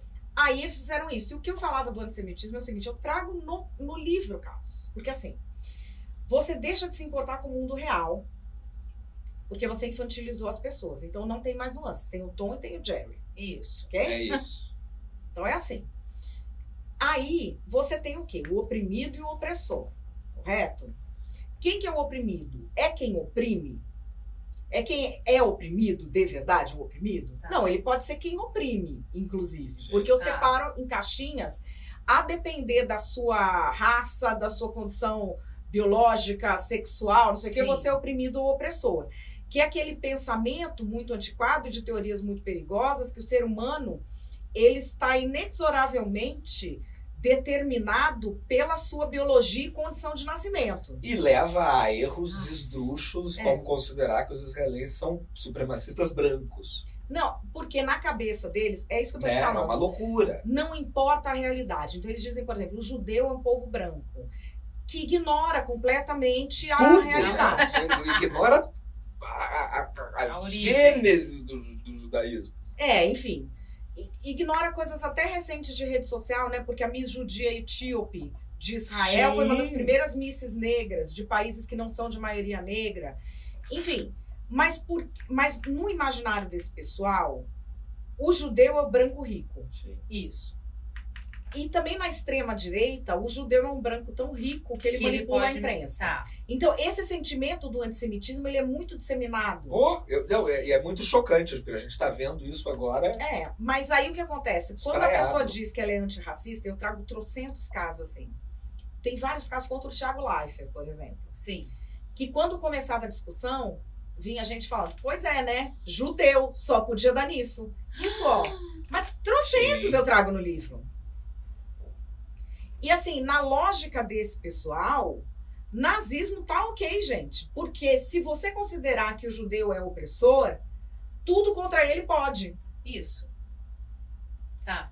Entende? Então, assim, se a pessoa for considerada um opressor, tudo contra ela pode. E se ela for considerada um oprimido, nada do que ele faça é condenável. Peraí, que eu tenho muita pergunta agora aqui na minha cabeça. É, ape- apesar disso, a gente tem, de fato, causas e problemas sérios em diversos setores da sociedade. Inclusive no episódio da guerra. A gente está vendo, de fato, é, a- morte devastadora também entre Claro, palestinos, por claro. exemplo. É, a gente tem causas sérias com relação ao povo negro. A gente tem questões seríssimas com relação a, a- contra os homossexuais. Eu tô, tá me vindo diversos grupos aqui na mente. É, co- como é que você consegue defender essas pessoas sem encaixá-las apenas no lugar do oprimido, entendeu? Porque se o opressor, por exemplo, no caso da guerra, Uhum. muito simbólico, Uhum. a gente tem ainda reféns judeus, mas só se fala majoritariamente sobre a devastação que está acontecendo entre os palestinos. E que está reféns- acontecendo. E que está acontecendo, Ninguém é um fato. isso. Tem crianças traumatizadas, atingidas, mortas e tudo mais. Do outro lado, a gente tem reféns judeus que ainda são reféns. Em menor quantidade, e- mas ainda são reféns. E o Hamas bombardeando todos os dias desde o dia 7 de outubro Israel, né? Exa- e- Não mas, para. mas aí não tá morrendo tanto, então não Isso, interessa. É, isso. O ponto é esse. É, como é que você chega e fala, esses são, de fato, pessoas que estão sofrendo, mas há nuance. Como é que você explica a nuance? Como é que você fala, olha para esse lado aqui também, ou olha para essa situação aqui também, para uma população que é ignorante no sentido de pouco informada, pouco estudada. Isso leva tempo, Madá, não leva? E também, assim, quer sinalizar a virtude de Isso. qualquer jeito, Isso. repete aqueles discursos. Sem entender eu acho que, assim, nada. Eu não vejo nenhum problema em pessoas ignorantes e letradas. O que eu tenho problema é com o que acha que sabe. Sim. Tá, Putz, isso aí. Sim. o que não quer aprender. Não, o que acha que sabe, não é que ele não quer aprender, ele acha que ele domina, Ele, ele, já te tem ensina. certeza Tá. que ele sabe. É mais Então, assim, grave. esse eu acho que é o mais. É o, é o mais perigoso. Aí, por Tentaram exemplo, me explicar o que é ser judeu outro dia. parabéns, parabéns. Gabriel vai. né? Assim, por exemplo, eu tenho, com relação a essa guerra, eu tenho uma posição que é uma posição minha. Sim. Ali são ditaduras que não admitem o papel da mulher na sociedade. A mulher não tem. E eu tenho amigas que moram lá. Eu estudei com pessoas que moram lá, na Jordânia, Emirados Árabes, Catar. Tenho amigos diplomatas. A mulher não é um ser humano igual ao homem ali, a não ser em Israel. E eu sou favorável a Israel, porque é o tipo de mentalidade democrática necessário para a minha sobrevivência. Eu tenho senso de sobrevivência. Tá. Eu nunca vou defender uma cultura em que mulher não fala. Tá. Assim, para mim, ponto. Ah, mas é a cultura dos caras. Nós estamos vendo manifestações de apoio à Palestina em países democráticos da Europa, Canadá, Estados Unidos, que vai só o homem e a mulher tem que fazer uma escondidinha. Porque não pode junto com os homens a mulher. Que palhaçada que é essa? Eu não vou defender um negócio desse nunca. Tá. Por mais que assim, eu tenha humanamente uma dor tremenda por civis que estão numa guerra que deve ser a coisa mais desesperadora. As e pra mim não é. Pra mim, é assim, é que deve ser desesperador, porque você, não, você imagina, você tá na sua casa, sentado no sofá, quer uma bomba no seu prédio. É, Cara, é uma coisa assim. te- Seu filho bebê morre. Eu fiz uma vez um, um teste que era assim, o que você faria se tivesse uma bomba no metrô, que você entra num negócio e aí vai acontecendo a coisa. Então, assim, é, para quando eu trabalhei em organização humanitária, é, que você vai sentindo no seu corpo o que uma pessoa sentiria naquela situação da bomba no metrô. Porque, assim, é tão fora da nossa cabeça Que a gente não consegue. você não consegue. Então, assim, como eu fiz isso, eu fico ali. Pra mim, não importa quem é, entendeu? Pra mim é uma coisa. A guerra é a, a irracionalidade, a É barbárie. Mas nesse Isso é uma coisa. A outra coisa é a pessoa ficar falando coisa que ela não sabe. Não, porque eu defendo os oprimidos, não sei o quê. Primeiro que é mentira. A gente teve essa semana uma invasão da jihad islâmica em Darfur, no Sudão, onde eles fizeram uma limpeza étnica de negros. os uma limpeza étnica. paquistaneses com os afegãos. Não, agora passada. acabaram de fazer. A Jihad Islâmica tá. Como quando vai expandindo o grupo terrorista, eles vão expandindo vários. Eu faço um trabalho para o Instituto Monitor da Democracia sobre isso. Então, assim, a Jihad Islâmica está começando a tomar posições é, na parte árabe ou muçulmana da África, ali no chifre da África Sim. tem etnias que eles consideram prejudiciais ao domínio. Eles estão eliminando essa etnia. Cadê os lacradores para ver que falar? Como é negro, não importa. é Isso? Não, é, é como, como não tem dinheiro envolvido. Eu acho que no final Não é- não importa. sempre isso. Mas, e- e- mas eu acho que sobre a guerra especificamente tem um componente de antissemitismo muito grande que me surpreendeu no debate público Sim. desde os aten- do, do atentado do dia 7, porque Israel não é o primeiro país do mundo a cometer crimes de guerra, a infringir a- a- Sim. artigos da Convenção de Genebra. Mas é o único país que, quando faz isso, eu não estou dizendo aqui que não fez, faz, as pessoas pedem pela sua extinção. Ninguém pediu para que a Rússia deixasse de existir. Ninguém pede que os Estados Unidos deixe de existir como nação, como entidade nacional. Israel isso acontece. As pessoas estão pedindo a inexistência de um Estado, independente do crime que ele esteja cometendo. Isso Sim. acontece com outras nações, mas acontece com a única nação judaica do planeta. Eu acho que tem uma coisa do povo judeu como arquétipo que faz ele ser perseguido desde tempos imemoriais, que é o seguinte: ele é perseguido, mas recusa a posição de oprimido. E quando ganha, ele não vira o opressor. Isso eu acho que não casa na cabeça de ninguém, porque o cara, para admitir que ele é fraco e que ele é o oprimido, esse papo de oprimido que nós estamos ouvindo aqui é papo do pessoal da USP, maconheiro da Vila Madalena. Caramba, no mundo árabe não tem isso. No mundo árabe é uma vergonha você, Você se colocar em oprimido. posição de vítima. Sim. Tanto que você vê esses caras que são jihadistas lá, que vão se explodir, que não sei o quê. Ninguém ali é coi- ninguém fala que é Não. coitado. Eles fazem essa encenação, por exemplo, esse Hollywood de falar que são oprimidos, porque eles sabem que no Ocidente é um discurso político muito interessante, mas nos valores da cultura deles, não é. E não é raro quando você tem povos que realmente foram oprimidos, por mais que tenham mantido a cabeça erguida, eles conquistem algo, eles resolvem esmagar o inimigo. Existe isso na história da humanidade. Não estou falando dos povos árabes, de todos. Os judeus não fizeram isso. Então, como é que o povo que faz isso se justifica? Entendi. Porque ninguém faz isso dizendo, tô com raiva, vamos exterminar. Não. A única coisa possível é isso. É um assunto tão. é, Eu, eu me sinto muito. Não, eu me sinto muito incapaz de ficar opinando, porque eu não me considero letra. É igual você falou, você optou pelo viés de mostrar o cancelamento pela esquerda, porque você pode argumentar, você leu tal. Eu me sinto muito ah, é, é, com pouco conhecimento para levar um debate desse adiante. Mas só que a gente vê como é que a pessoa que não sabe distinguir rumos de ramais é capaz de expor isso na rede social como se fosse um grande conhecedor de toda a história do Oriente Médio.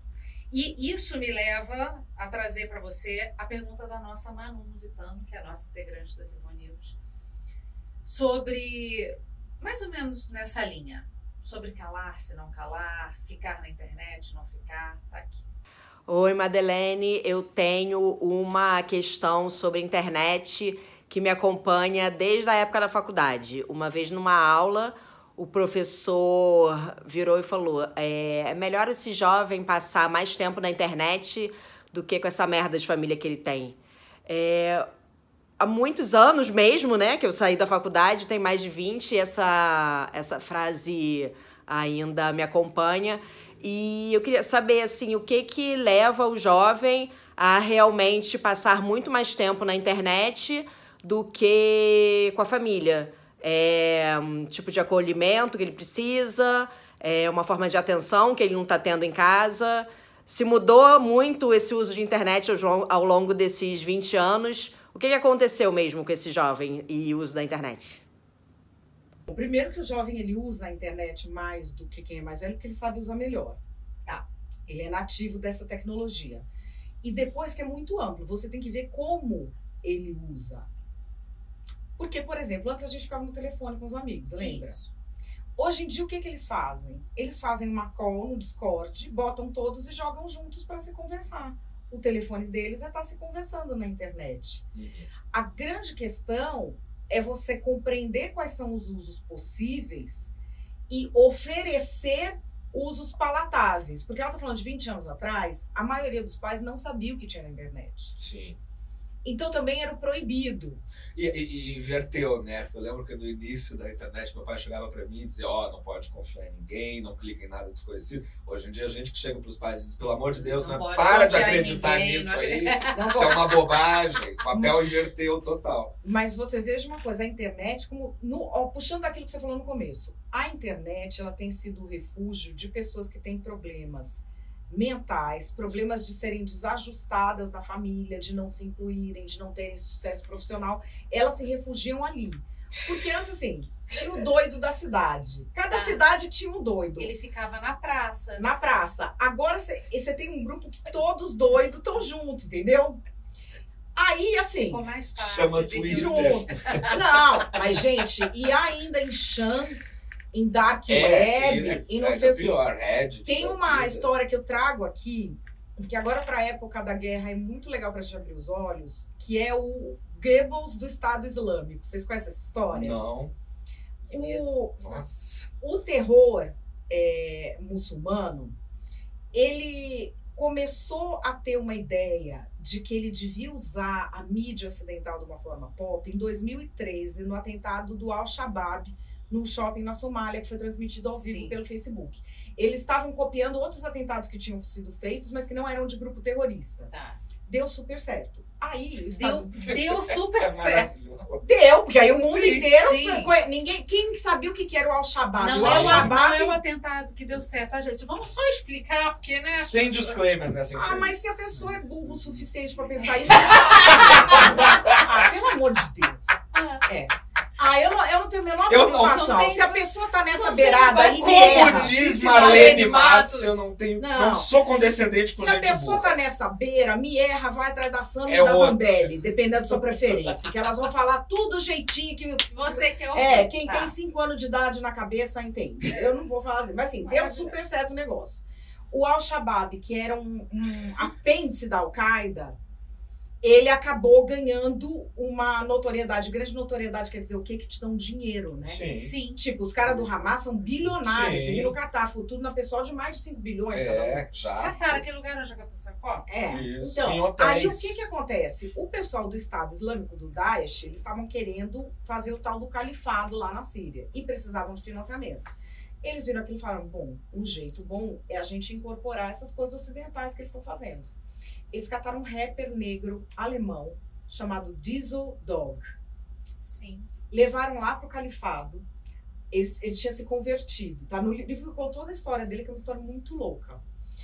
Leva o rapper alemão. Tem as coisas dele na internet até hoje. E o cara vai para lá, ele é que bola os vídeos de decapitação.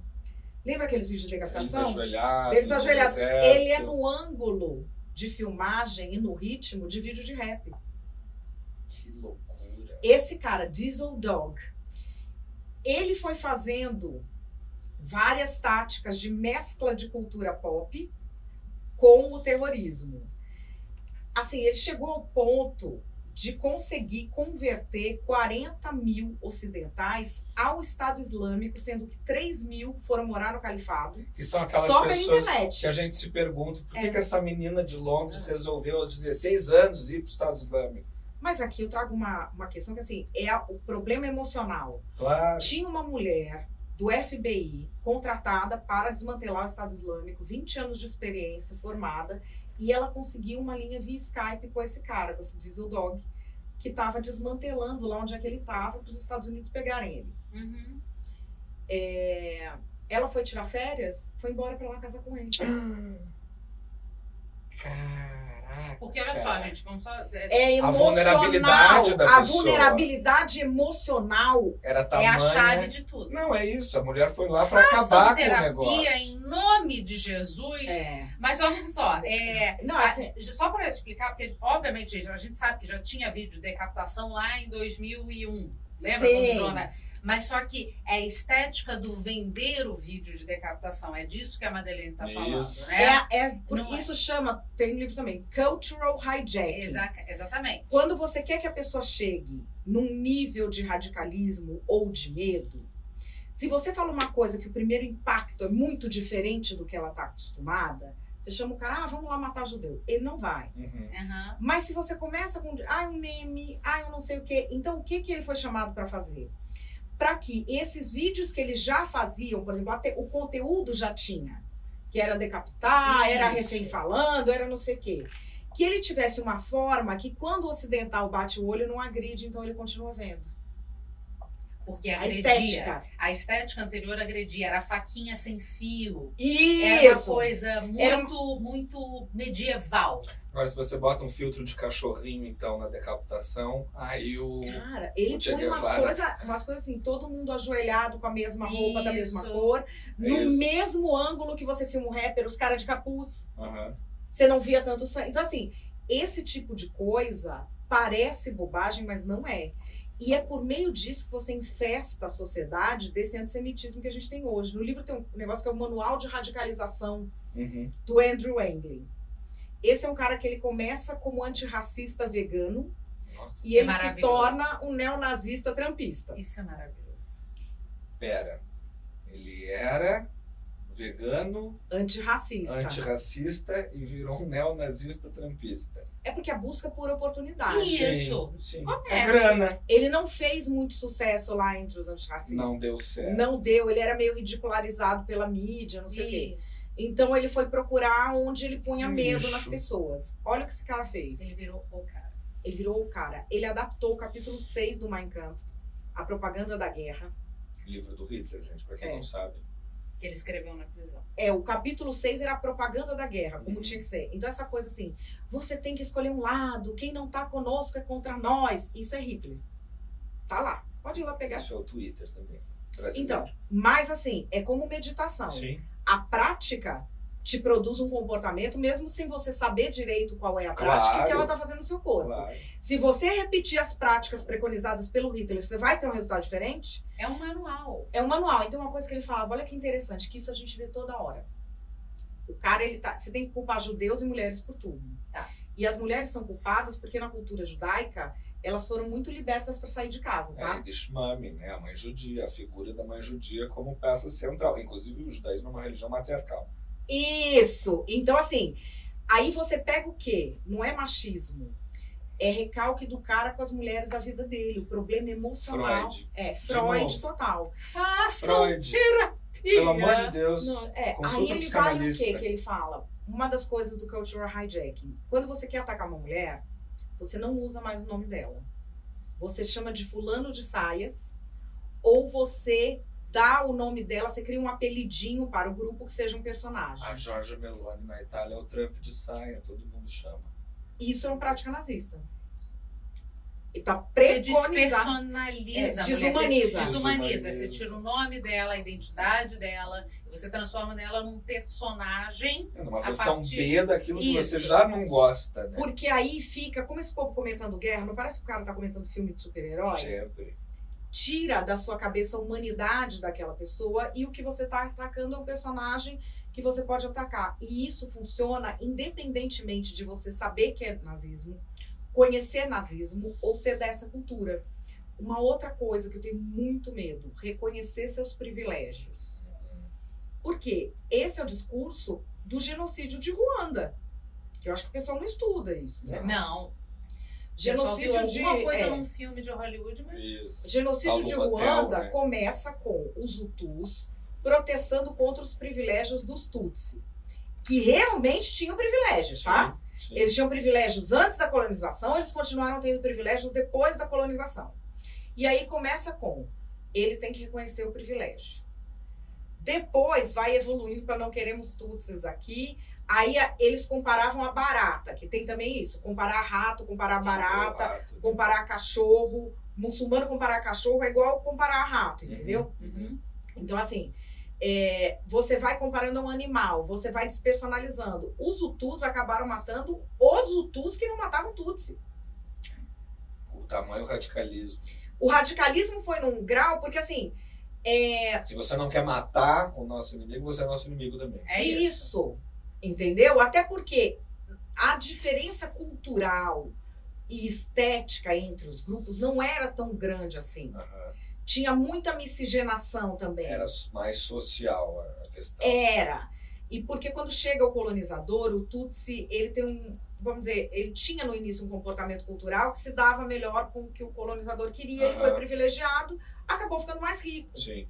Ele realmente tinha. E, e ele próprio estabeleceu uma sociedade em que ele é. Quem quer privilégio, a gente quer tirar privilégio do outro. né? Ah, com certeza. Mas a coisa evolui assim. Então, assim, quando eu vejo reconheça seus privilégios, isso era o grito de guerra de uma coisa que acabou em genocídio. Vamos repetir? As empresas todas estão repetindo isso? Uma coisa que deu em geno... não é que deu num genocídio há 200 anos, foi ontem. Sim. Essas pessoas estão vivas. Sim. Essas pessoas estão falando em documentários. Começou com a gente pedindo pro cara reconhecer o privilégio. Nós vamos fazer isso mesmo?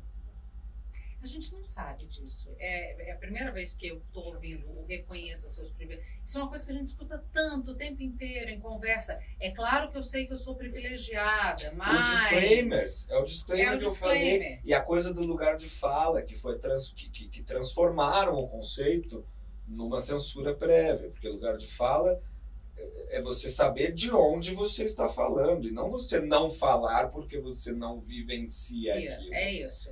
Quer dizer, é, é a gente como branco saber que ao falar de racismo eu estou falando da minha perspectiva branca. Mas eu posso falar sobre o que eu quiser, né? Não, e aí as pessoas falam pra mim, você não é privilegiada? Olha pra mim, É. eu não sou privilegiada. É isso. Segure o seu recalque, entendeu? Eu sei de onde eu tô falando, eu Sim, não sou. Sim. Mas assim, também já, já vim de baixo. Não, E claro. se vim de baixo também não me lembro, não quero nem. O Lupe, o meu cachorro, pela lata, eu- Trabalhei muito. Ele fala, se fui pobre, não lembro. Eu não Passei quero- no Oscar Freire, é um safado. É, mas é, assim, é essa coisa. Agora, a gente tem uma coisa, eu tenho um amigo, Richard Mixcolsi, um sociólogo, professor, doutor em sociologia, professor no mundo inteiro. Ele escreveu um livro interessantíssimo chamado Batalhas Morais. E a gente conversa muito, e o Richard fala uma coisa pra mim, que uma coisa que empobreceu muito o debate no Brasil é a saída de cena dos intelectuais públicos e a substituição deles por lacrador que tem qualquer título de doutorado ou de mestrado. A gente tem dois conceitos que são muito usados como se fossem reconhecidos na academia, que são lugar de fala e racismo estrutural. Sim. Eles só são reconhecidos, sei lá, na biorritmo, na academia mesmo. É, eles são na biorritmo, isso eles são. Agora, entre os intelectuais, isso são tidos como conceitos que não param em pé. Eles são teorias críticas, eles são hipóteses, mas Sim. eles não são explicações de fenômenos. E são tidos como Entendi. conceitos que não param em pé. Principalmente o racismo estrutural não para em pé, porque é copiado do, do conceito americano. Nos Estados De Unidos, você teve segregação racial, a população negra é 12%, 12, 13%. Sim. Hoje. O Brasil é mestiço. Originalmente. Não, originalmente não, e, e atualmente. É, Sim. O Brasil É, é, um país mestiço. Tem até um livro novo do Antônio Risério, Hum. maravilhoso sobre isso, que eu tô lendo, não lembro o nome do livro. Dá uma olhada aí. Ah. Que, aliás, fiquei muito feliz porque Antônio Risério me citou no livro dele. Aí, ó. Hum. Você acredita? E, e eu não sabia. O Cláudio Manuel, que fazia o Creyson, fez a Sim. apresentação do livro. fala um dia pra mim, e aí, hein, Risério te citando, e eu, vai se ferrar, Cláudio, para de tirar sarro da minha cara. Eu achei que eu tinha falado alguma coisa que ele achou que eu tava bancando a intelectual Entendi. e tinha, tava me pegando. Aí ele me manda a foto. Então, E esse livro, ele fala sobre a condição de mestiço do Brasil. Não é uma coisa romantizada, ai, o Brasil é mescla. Mas a questão é, quando você tem um país mestiço, que não teve segregação racial em nenhum momento, você tem problemas e soluções diferentes de um país que teve. A segregação racial, gente, é diferente de escravidão, pelo amor de Deus. De você De racismo. de racismo, de a segregação racial é de fato você dizer é, é obviamente meu pai vem de Minas Gerais, é, é, fazenda, é, a avó tinha escrava em 1950, 60, né? Aí vão dizer isso não é segregação racial, isso é a, a escravidão. A segregação racial foi o que aconteceu nos Estados Unidos, né? É que acho que as pessoas agora estão com 5 anos de idade, então assim, segregação, escravidão, não sei o que, é tudo a mesma palavra que é na caixa do ruim. A crise a palavra da não tem mais política identitária. É Tem- esse? não, tem mais. o- Esse eu já li, é um que é as bra... Sinhás pretas da Bahia, suas Não, é escravas, uma- suas joias. Peraí. Deixa, é o último dele. Esse, esse das As Pretas da Bahia, gente, é um livro maravilhoso. É, peraí, é Mestiçagem. Olha eu aqui. A pessoa lê o livro e esquece. Mestiçagem, Identidade e Liberdade. Boa. Tá. É um livro muito interessante. Esse das As Pretas da Bahia, ele é muito interessante porque esse pessoal que diz ser antirracista e defender negro Ah. gosta de apagar é, pessoas vitoriosas, né, que são negras. O cara que criou o conceito de microagressão, que não é essa pataquada que o tuiteiro fala que você tem que evitar, e papapá, é, um intele- é o primeiro grande intelectual negro dos Estados Unidos, que conseguiu vencer a segregação racial porque não podia estudar em Harvard, não podia jogar em time de branco, ele jogou. Sim, Não podia sim. tudo ele conseguiu vencer, ele cria isso. Esse das assim, as pretas fala das mulheres negras ricas. Uhum. Em Minas Gerais, você tinha 30% de donas de comércio de ouro negras. Mulheres negras correspondiam a 30% do comércio de ouro em Minas Gerais. Sim. Mas, obviamente, isso não. é- Eu até fico pensando, às vezes, que o Che Guevara de apartamento não se interessa por isso, porque mostra o quanto ele é um inútil. Mas é o que você falou, Ninguém dá quer tá, trabalho, e ninguém tem que quer estar estudar, errado. gente. Você não quer estar errado. Você não quer descobrir que você então, tá se o errado. negócio. E, e a Não, mas militância pensa- é tão virulenta que a descoberta do seu erro deve ser uma, um choque Dói. Dói, ainda mais pro menino psicológico mimado, ou a muito insano, né? E não admite jamais. Não, Tem que continuar com aquele discursinho. claro, porque a coerência também não faz parte da história. Mas é porque é um produto. Você Isso. tem que entregar esse pacote pronto. Que se ele repetir, ele se sente bem, ele alivia a culpa burguesa. Ele pode ser muito mal com os outros, ele pode fazer o que ele quiser e ele vai ser reconhecido. Tem até uma frase que eu queria pegar no livro, Por favor. Que é a frase de abertura, porque eu acho que isso assim resume tanto. Ai, a frase de abertura É. é, O maravilhosa. Pondé diz que se arrepende de não ser de esquerda, porque teria pego muito mais mulher, né? Ah, é. Gente, eu fiz um artigo uma vez dos meninos no chans ensaiando falar vocabulário de, de esquerda para pegar menina. É, Tipo, Como eles chegando à conclusão. Não, eles chegando à conclusão. Eu, eu tô nesses grupos. sim, todos, Eu sei. sim. E eles, porra, gente, vamos ter que fazer o L.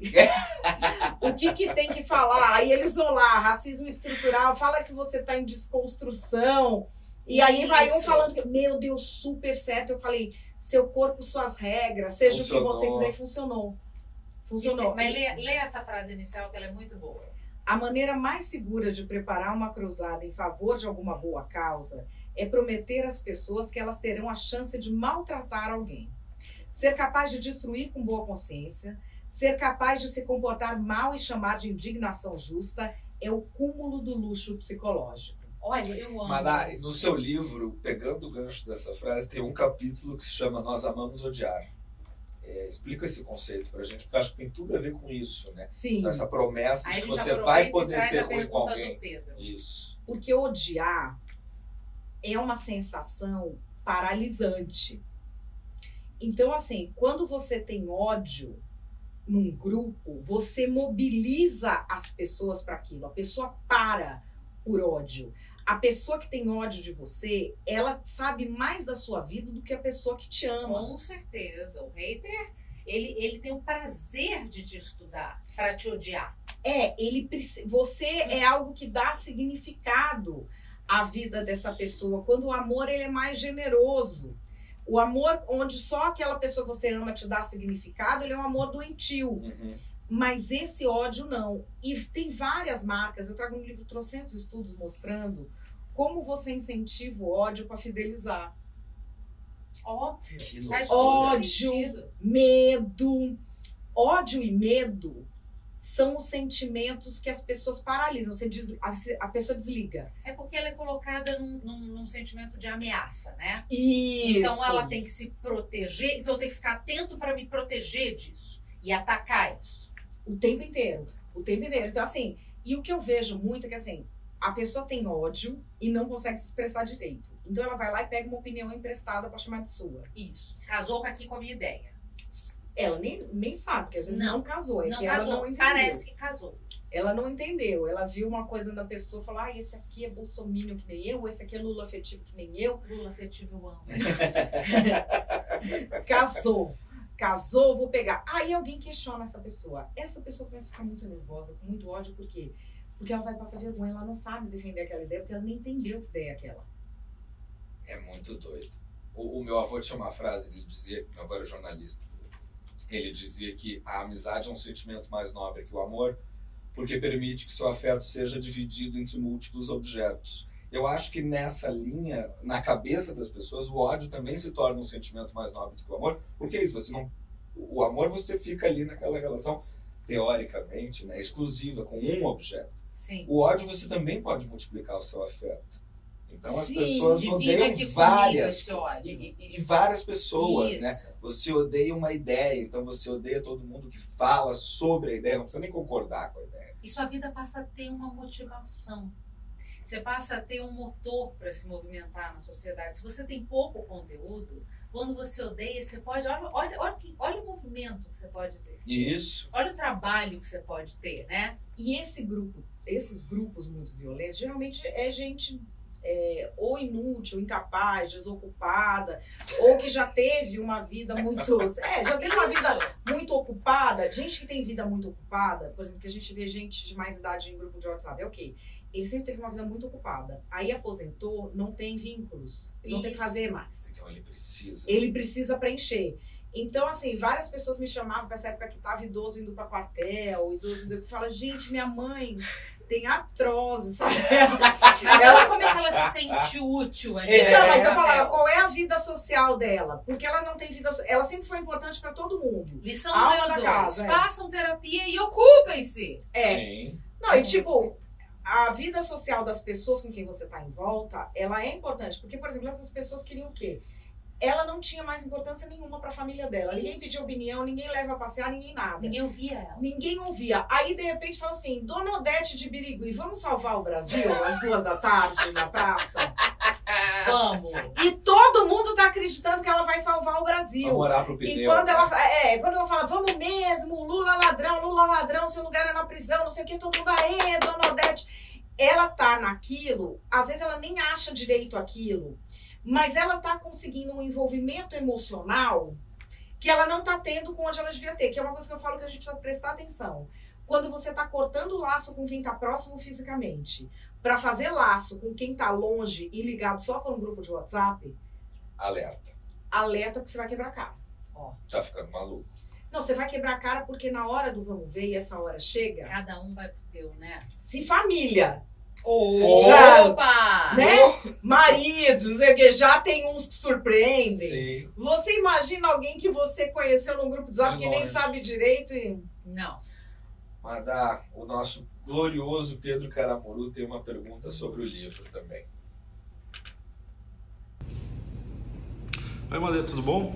É, eu sei que você tem uma posição contra o cancelamento, mas eu queria saber, de uma forma um pouco mais geral, qual a sua opinião sobre, por exemplo, boicotes econômicos contra empresas ou contra instituições grandes. É, se você acha que essa é uma forma de participação política válida, é, principalmente pela pressão econômica, às vezes, que fazem em, em empresas e grupos maiores? Olha, Porque primeiro- boicote já vem. Não, vem Não, mas eu acho que precisa agora. dividir o que é cancelamento do que é boicote. Isso. Então, por exemplo, aquela coisa do bis, todo mundo falando que é cancelamento. Não é cancelamento. O bis foi um boicote. E que já vem de uma treta de antes, porque a treta do bis não é política. A treta do bis é que o bis foi anunciar pra gamer e os gamers estão brigando com o Felipe Neto por causa da Blaze, que é uma outra treta. Tá. As apostas. E aí virou uma coisa de marca. Então, assim, o boicote é uma marca. O cancelamento é quando você pega alguém ou é, você quer que a empresa faça alguma coisa, mas você quer inviabilizar a vida, principalmente de pessoas ligadas a uma empresa. Ou você quer decidir que tipo de contrato aquela empresa tem. E você faz uma pressão de mídia de imagem. O boicote ele faz sentido a partir de que momento? A partir do momento em que ele gera prejuízo econômico real. Tá. Eu acho que como alívio psicológico é maravilhoso. Agora eu até sugiro vocês verem o Modern Family, sabe aquele Ah, seriado? Ele tem, ele tem um episódio sobre isso que é o seguinte: boicotar é uma coisa que funciona se for num caso muito especial. Como a gente vê agora, hoje é o bis, amanhã é o Kit Kat, amanhã não sei o quê, você não lembra mais o que, que é pra boicotar o que Claro. Que tênis que eu compro? Tá. Nesse do Modern Family, eles querem comer num restaurante, eles lembram que tinha que boicotar um restaurante porque era contra os LGBT, Ah, e eles não lembram mais em qual, e Qual eles, eles entram no errado, com criança, carrinho, entra gente para tirar satisfação. E na maioria das vezes, o boicote, ele não tem alcance econômico para fazer diferença para a empresa. Entendi. Desses boicotes todos que eu vi nesses últimos anos, o único que teve alcance econômico foi o da Bud Light. Sabe essa história? Não lembro. Eles resolveram fazer anúncio da Bud Light com uma personagem trans que se diz uma mulher trans, mas assim, é uma visão muito caricatural da mulher. Porque quando a gente fala mulher trans, por exemplo, Roberta Close, Sim. Rogéria, é uma, é uma senhora, é uma moça, é uma coisa normal. Sim, Não é uma mulher. coisa, é uma pessoa de 40 anos de idade com Maria Chiquinha e não sei o que, com pirulito na Ah, boca. entendi, tá. Entendeu? Tá. Aí nós já estamos indo com outro negócio. Tá. Fizeram com uma influencer que era assim. A Bud Light é a marca mais consumida nos Estados Unidos. Sim. A marca da família americana. Sim. Caiu. Caiu a ação é, na bolsa de uma maneira que ela não se recupera mais. Que doideira. Mas é que assim, eles já tinham boicotado antes Isso pelo mesmo boicote. motivo. A Target. Ela É, tomou, porque assim, da- eles da já, ti- campanha. eles já vinham fazendo com trocentas empresas sem dar resultado. Mas é que essa, a escolha do personagem, Foi de fato infeliz. ela foi assim, muito. Porque assim, você vê uma pessoa de 40 anos vestida de criança, eu acho que já sai da discussão sobre o sobre Sim, sim. É muito perturbador aqui. Sim. Sim. Sabe? Ou que se, que se infantiliza, que fala fininho, assim. Eu, eu acho essas coisas muito A perturbadoras. infantilização do adulto é quase tão perturbadora quanto a adultização É, das crianças. né? Exatamente. E isso assim, São fosse coisas que não é, devem ocorrer. Sabe essa coisa? É, homem de fraldas. Estranho. Eu, eu tenho um Isso. pânico desse Estranho. negócio. Tá. Pânico. E foi isso. Homem de fralda. É. Pelo amor de Gente, Deus, onde você viu isso? Avisa pra gente não ver. gente, tem isso na internet. Sim. Os caras. Você não viu isso? A pessoa que se sente como bebê Sim, sim. não, e aí gente. compra fralda geriátrica. compra e- a fralda e exige geriátrica. um mamar pronto. Tem É? recentemente, essa semana passada, eu acho. Ah, Um não. homem de Isso. 40 anos que alguém tem que ir na casa dele, aí ele acorda de manhã, pega a mamadeira na geladeira, eles. Mas é porque isso, a internet, a gente tem acesso a esse tipo de coisa. Antigamente, se uma pessoa fizesse isso, o pessoal da cidade ia saber ali, do bairro, do condomínio. Hoje em dia, a coisa se espalha e ganha adepto. Mas é porque ele encontra outro que vai querer fazer igual. Isso, olha que ideia brilhante. Mas, ô Madá, diante dessa sua exposição, então, entre o que é cancelamento e o que é boicote, a gente pode dizer, por exemplo, que a Lava, a Lava Jato cancelou a Odebrecht? Porque a Não. Odebrecht nunca se recuperou, né? Mas a Odebrecht, não, a Odebrecht sem a operação de corrupção, ela não existia. Sim. Tá. Em nenhum lugar do mundo. A Odebrecht é uma empresa que ela foi fundada É tendo porque como fundamento a corrupção. Tem muito essa discussão, né? De não, que ela não tipo, era o ataque viável foi à, em- à empresa e não aos corruptos que elas geriam. Então que você acabou com empregos no Brasil, no combate à corrupção, porque você acabou falindo a empresa. Então, mas é, assim, esse papo cola, eu costumo dizer que a matemática e o antidoping vão salvar o Brasil. Se o Brasil soubesse matemática, não tinha a menor chance de um papo desse colar. Sim. O problema que tinha na Odebrecht que é o seguinte: a Odebrecht chegou a administrar creche em Belo Horizonte. É, departamento de operações Estaleiro. estruturadas. né? e não sei o quê, porque ela tinha uma operação que ela era. Eu já trabalhei no setor de construção. A Odebrecht costumava pagar salários 30% maiores. Sim. E ela é qualidade de construção muito boa. Mas a operação, ela sempre foi centrada em você ter corrupção. Ganhar. Ela cima. surge na ditadura militar Sim, sim. co- como uma estrutura para os caras da ditadura poderem desviar dinheiro. E não tinha como. Tanto que a Odebrecht colocou um departamento de compliance, que aliás tem um cara ótimo no departamento de Ai, compliance, Deus. mas não tirou quem estava envolvido em corrupção. Sim. Tanto que tem uma charge que agora o povo me manda, que tem uma moça com um cachorro. Ele morde. Assim, qual é o nome dele? Compliance. Pode mexer que ele não Isso, faz não. nada. Exatamente, uma amiga minha publicou. Infelizmente, assim. é, Vítima da ausência de compliance para quem interessa.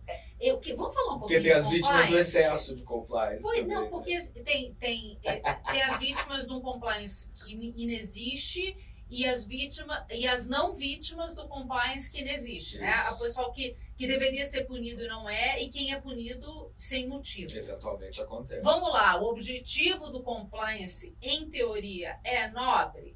É. É um espaço para você falar, ó, isso aqui tá sendo demais. Mas tem gente ruim que usa para derrubar inimigo, né? Que é o que você estava falando Que é o que tá acontecendo na maior a parte parada- das empresas. A parada da grana. Mas é que a gente está numa sociedade que está vivendo toda numa lógica, estou falando como sociedade, o que a gente vê nas mídias sociais, imprensa, judiciário e empresas, que não é o que foi feito, é quem fez. E Você tem é- decisões judiciais para casos iguais, a depender de quem que o juiz vai Claro. marcar ou não, Ô, gente, E é às do- vezes- mais básico até o mais É, complexo. E às vezes não é nem quem, quem fez, nem o que foi feito, mas quem denuncia, né?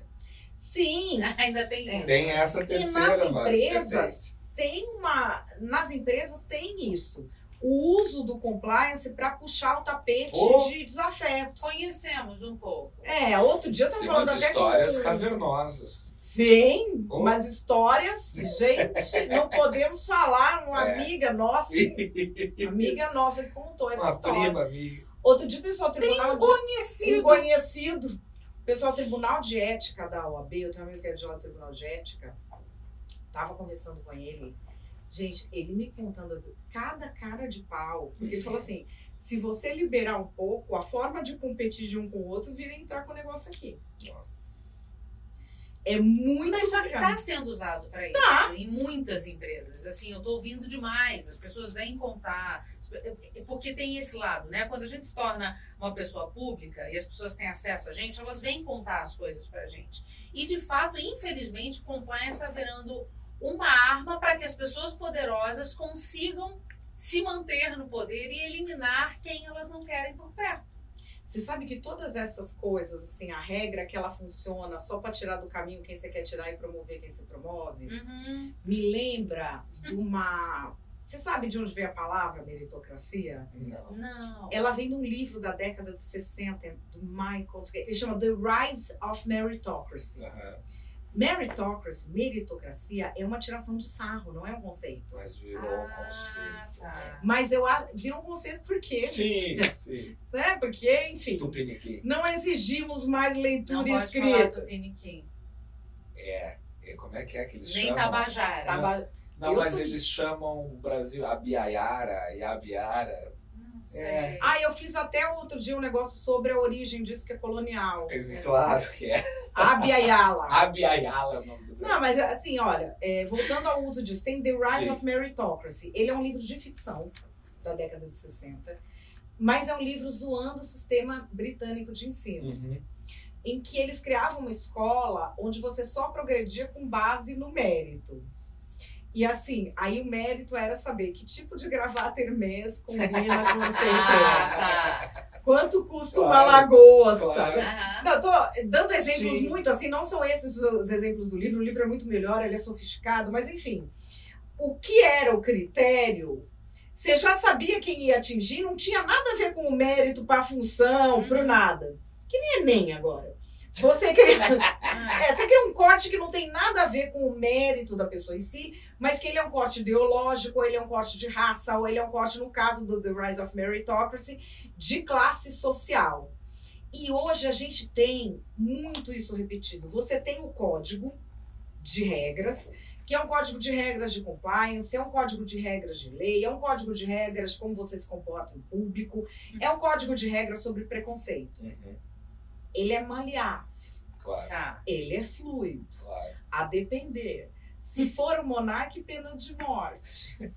Se for uns bonito que milita aí com bandeira do Hamas, ah, não. Veja ele bem, está, veja bem, ele tem coração bom, ele está se compadecendo de crianças. Sim.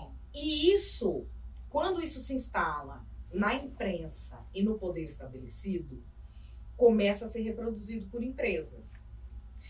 E as empresas estão reproduzindo isso porque está lá na crista da onda, tem muita pressão, tem cancelamento. Uhum. Mas é contraproducente, porque elas produzem coisas. Pô, E que, que efeito que isso vai ter no pertencimento à empresa? Quanto que você investe num profissional para descartar depois porque alguém cancelou e você nem tem certeza? sim. Quanto que você perde de investimento? Estão quantificando isso? Porque eu dou aula disso na GoNew. Sou Sim. sócia da GoNew, que é uma, é uma escola de formação de alta gestão e de conselheiros de empresas. E a gente discute muito isso, por quê? Porque as pessoas têm medo de ouvir falar nesse tipo de assunto hoje em dia, né? As empresas, né? Sim, mas elas estão perdendo dinheiro já. É isso. Esse é o problema, porque aí vem esse, como é que é? Treinamento de diversidade. Não pode falar criado mudo, não pode ser. Ah, gente, qual é o problema com tudo isso? Assim, é um monte de conceito que a pessoa vomita sem dizer qual é a causa e consequência, qual vai ser o efeito que aquilo vai ter. E não raro favorece quem está mal intencionado. Sim. Mas Ô, eu acho que o efeito prático é que é o grande tchan, porque a pessoa fala, fala, fala e no fim das contas as coisas não mudam. É, é, eu estava catando aqui o exemplo do que um, um conhecido meu que foi fazer o Enem escreveu. Eu falei, Ih, foi bem? Ah, acho que eu fui bem. Mas, e falando da redação. Mas como a redação do Enem atualmente não precisa saber escrever sobre o tema, e sim escrever um modelo que serve para tudo e o Enem gosta, deu para fazer. Eu, na minha época de vestibular, recebi orientação para para esquerdar Sim, na redação. Orientação de professor. eu É um também. modelo, é um E- modelo. Mas Sim. agora tem uma mudança. É, Antes, para você inserir a esquerdada, o conteúdo tinha que estar certo. Sim. Você não podia ter um enunciado de redação como a gente teve agora no Enem. Que a pessoa que redigiu o enunciado da redação não sabe redação. Uhum. Não tem como. É, Porque o tema era bom, né? A- a- assim, a, a- A proposta, a proposta a é interessante pra caramba. é interessante, mas para nós, classe média alta, Ah, claro, É isso. claro. Entendeu? Porque o, o Enem, eu já cheguei. Eu tirei meu filho da escola, agora ele vai se formar em encontro com Fátima. que não tem mais. Ter esse Ah, eu vou botar ele pra É. ver isso aí, gente. Tô pagando caríssimo. Aprender coisa que não usa no Enem, português, matemática, Sim. não. Mas pode de brincadeira. O enunciado tava ruim. Sim, Tem uma questão que tá escrito por hora com H. com H. É terrível. É terrível. É, tem uma questão que eu fui atrás, porque como eu morei em Angola, e eu gosto muito das línguas pátrias de Angola, eu, eu aprovava conteúdo para a ONU nas 18 línguas pátrias de Angola. Legal. Então, 18. é, é uma dificuldade. 18, eles são dialetos, Sim, né? Na sim. Verdade, que no mas Brasil são... a gente tem uma língua só e ninguém se entende. É. Mas enfim, É. um- aí assim, é, tava lá dizendo a história do Fluminense que não quer mais o mulambo imundo no hino. Sim. E aí eles vão dizendo que mulambo é uma expressão que surge, angolana que surgiu na época da escravatura. Mentira, não é. É uma expressão ancestral do quimbundo, que quer dizer farrapo ou esfarrapado. Por isso que a mãe fala, você tá mulambento, porque você está... Ah, Esfarrapado. É. E aí eles falam que lá em Angola, os senhores de engenho começaram a chamar os negros de mulambo. Não tinha engenho em Angola. Não era lá um. Era aqui. Mas olha que grave, gente. Não, mas aí ele- assim, ele pergunta: Aí ele pergunta: essa, é, esse pedido de mudança ele é o quê? E lá tem várias alternativas e tem duas que é elitista e racial. Concorda que cabe as duas? Sim. Qual que é a resposta? Isso, na época da nossa esquerdada, anulava. Primeiro que a questão tá errada, Sim. De fato. E depois porque tem duas respostas. A do Caetano A já do tinha. Caetano ter Quando foi do. Oswaldo Montenegro, foi aquele puto Sim, escândalo. sim.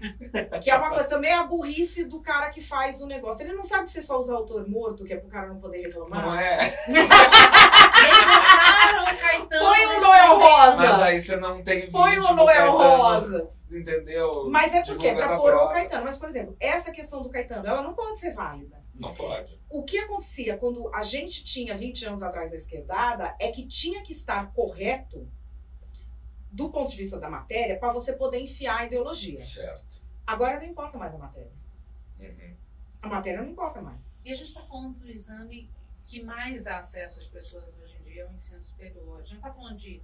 Qualquer coisa. Mas você está ensinando a pessoa que, assim, tem muita gente falando, ah, Mas tá é doutrinação, é doutrinação. Não tá doutrinando. Não Porque tá. doutrinar, a pessoa precisa acreditar naquilo. Sim. Não vai acreditar naquilo, mas ela vai ser treinada, feito ratinho pavloviano, ratinho Aham, Pavlov, Madá. Aham. para duas coisas. Primeiro, não raciocinar. Desligar o pensamento e receber aquilo que você precisa fazer e fazer. Sim, foi é. o que eu ouvi aqui. E depois, você consentir com qualquer loucura que pessoas poderosas e violentas façam, porque senão você não consegue nada. Nós estamos formando uma geração para isso. O que, que vai ser a próxima geração? Nós vamos usar burca, não vai ter dinheiro Fala aqueles bancária. três tópicos que você fala que a nova geração está sendo formada para o que. Ela está sendo formada para. é, nós estamos forjando uma geração para o fracasso, porque ela tem três ideias. Primeiro, o que não me mata me faz mais fraco. Depois, confie sempre nos seus sentimentos. Jesus Cristo. E a vida é uma eterna guerra do bem contra o mal. e tudo isso legitimado. Caramba, é um belo resumo do que tá Se você faz isso, muito. Bom. é, se você faz isso com uma geração, a geração ela é fadada ao fracasso. Vai caber aos nossos filhos darem uma. Se tiver, né? Porque do jeito que tá indo, gente, eu não sei. É isso. É uma. Assim, a gente está preparando gerações para não saberem resistir a nada, para não saberem se impor. E quero não E saber que debater. sentem que tem o direito, a gente falou disso no último Rivo News, o direito de não se sentir ofendido. Ninguém tem esse direito. Como É. diz a, disse a Madá num outro podcast que é muito bom, é, até o direito de matar é consentido. Você tem a punição se você mata.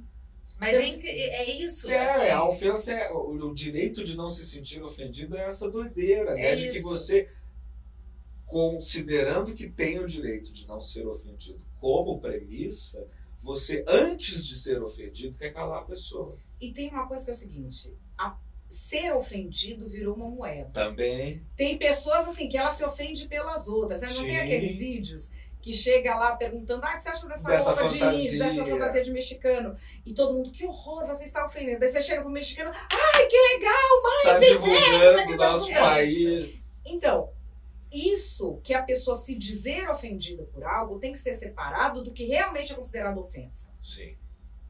Isso aí é manipulação psicológica. Não tem nada a ver com ofensa. A pessoa Freud diz que está falou. ofendido. Não pode ser assim, eu digo que eu estou ofendido, portanto eu estou. Não. O outro tem que ter Mas tem falado. sido assim, né? O outro tem que ter falado para ofender Uhum. especificamente. Sim. Tem um, um ponto em que a gente começa a aceitar isso do ofendidinho, que é nos versos satânicos do Salman Rushdie. Quando Salman Rushdie fez aquele livro dele, Os Versos Satânicos, o Irã fez uma fátua contra ele. A Uhum. fátua é uma ordem para que todos os muçulmanos o persigam Sim. e matem em qualquer lugar do mundo. Naquela época, em Hollywood, já estava começando a entrar a história do oprimido. Uhum.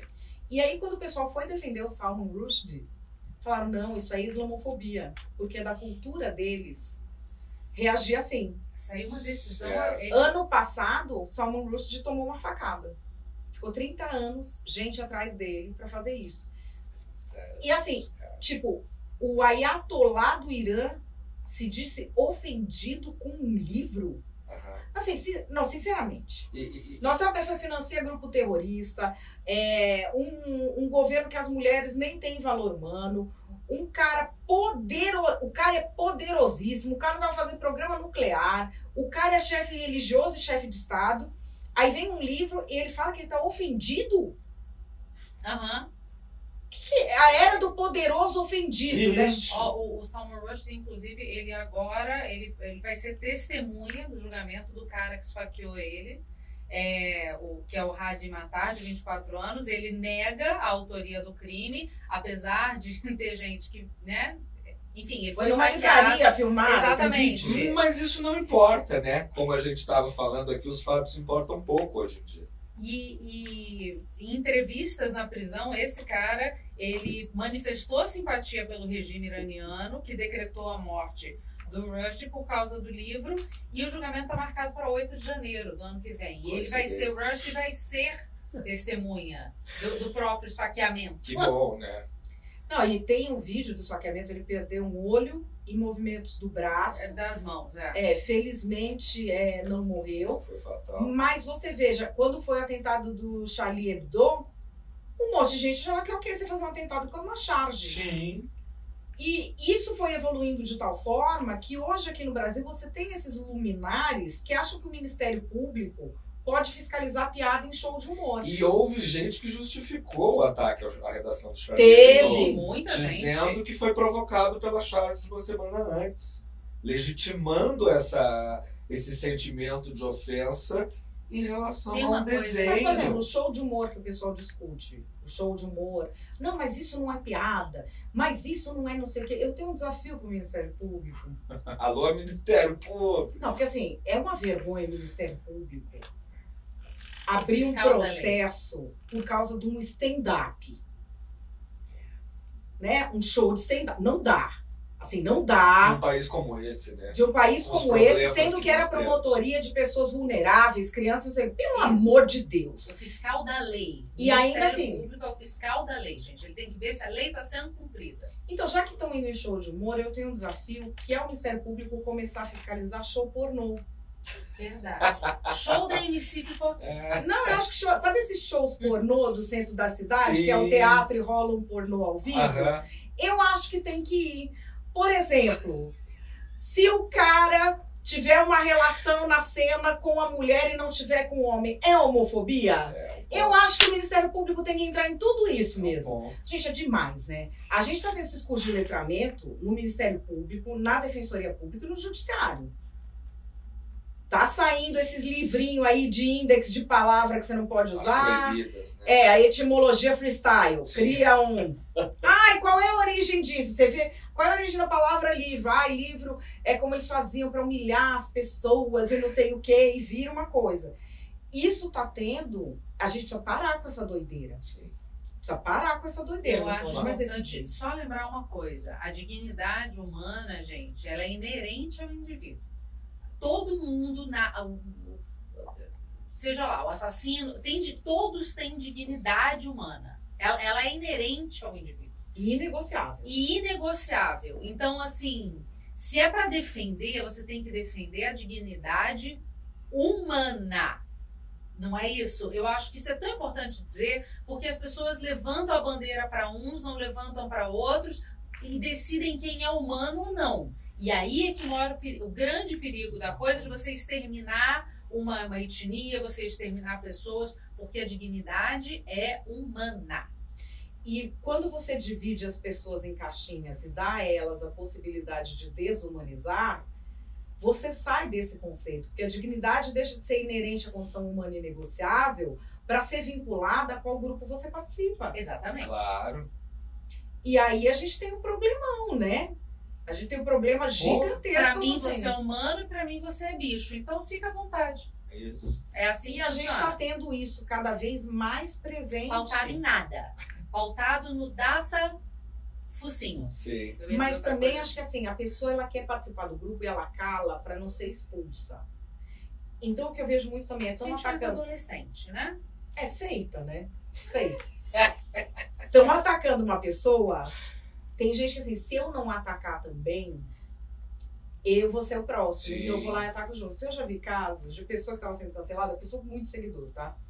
Que tinha gente que chegava em box, até pra mim já teve gente que chegava em box e falava, meu, mil desculpas que eu te falei isso, mas é que eles não estão me deixando em paz. Que loucura, cara. Olha isso. Que loucura. E a pessoa se render a isso. É uma máfia. Não, mas é porque você é extorquido com o, a, a sua, o seu valor social, Sim. né? Mas as- você é, quer pertencer a um grupo, por mais louco que isso seja. Se Sim. você não segue a cartilha, você é excomungado. mas as pessoas têm de ter espinha. Não, né? com Tem, certeza. tem. Com E eu acho que certeza. esse é o Terapia. problema. É, esse é o problema. Terapia, como diz Manuela. Né? Não, por exemplo, isso da lacração, uma coisa que eu vejo direto e reto o tempo todo. Gente que trabalha produzindo conteúdo lacrador. E que quando eu dou uma espinafrada nisso de lacração, espinafrada no sentido de, olha, isso não para em pé por isso, isso e isso, é Sim. contraditório por isso, isso e isso. A pessoa me manda mensagem, ai, muito obrigada por você ter me ter dito isso. Você me representa, você lavou a minha alma. Mas sabia que pessoas que por vezes eu respondo com educação e com uma explicação, a pessoa fala, ah tá, desculpa, obrigada. Sim. É, eu, isso eu tenho aprendido Tem a pessoa. salvação, assim, tem, tem muita salvação nesse meio. A pessoa vem pra lacrar, eu dou uma explicada e às vezes ela responde, ah tá, não sabia, desculpa. Mas eu acho que isso também entra no analfabetismo funcional. Às vezes a gente lê como lacrar porque você tem a, você conhece estrutura de texto. Tá, pessoa Mas a não. pessoa só, ela não conhece estrutura de texto, ela copiou aquela estrutura de Entendi. alguém. entendi. Ela não, não é exatamente aquilo que ela quer dizer. E aí, como você explicou, ele entendeu. Aí ela fala, ah, tá bom, mas aquele texto que ela descreveu não, não era exatamente É o que só ela uma queria. falta de é. capacidade de, de se expressar. de se expressar. Ou então uma covardia extrema, né? Porque a pessoa queria mesmo incomodar. Aí, a partir do momento que você dá uma resposta É. pra ela minimamente razoável, ela vê que ela se frustrou no objetivo de te, É melhor de te ter. Ah, incomodar. Então tá bom. Ah, chata, não entrou na minha pilha. ah, Posso? Tem uma pergunta que eu tô fala. muito curioso, Madeira. Você sempre pensou dessa maneira? Sei que você falou que você teve uma criação de esquerda, mas você fez USP, que é hoje um Jornalismo. polo produtor dessa, dessa militância tabajara que você fala tanto. Nessa época que você fazia USP, você já pensava mais ou menos como você pensa hoje? Como foi fazer faculdade lá, no meio da, da lacração mais profunda? Naquela época, eu era mais da militância de luta de classes, Certo. que era a, a minha formação. Certo. É, e inclusive investi bastante nisso. Eu tenho uma estrelinha que eu ganhei do Lula, ele me deu na primeira eleição dele. Que hoje eu embrulho ela todinha com meu papel de trouxa que eu fiz.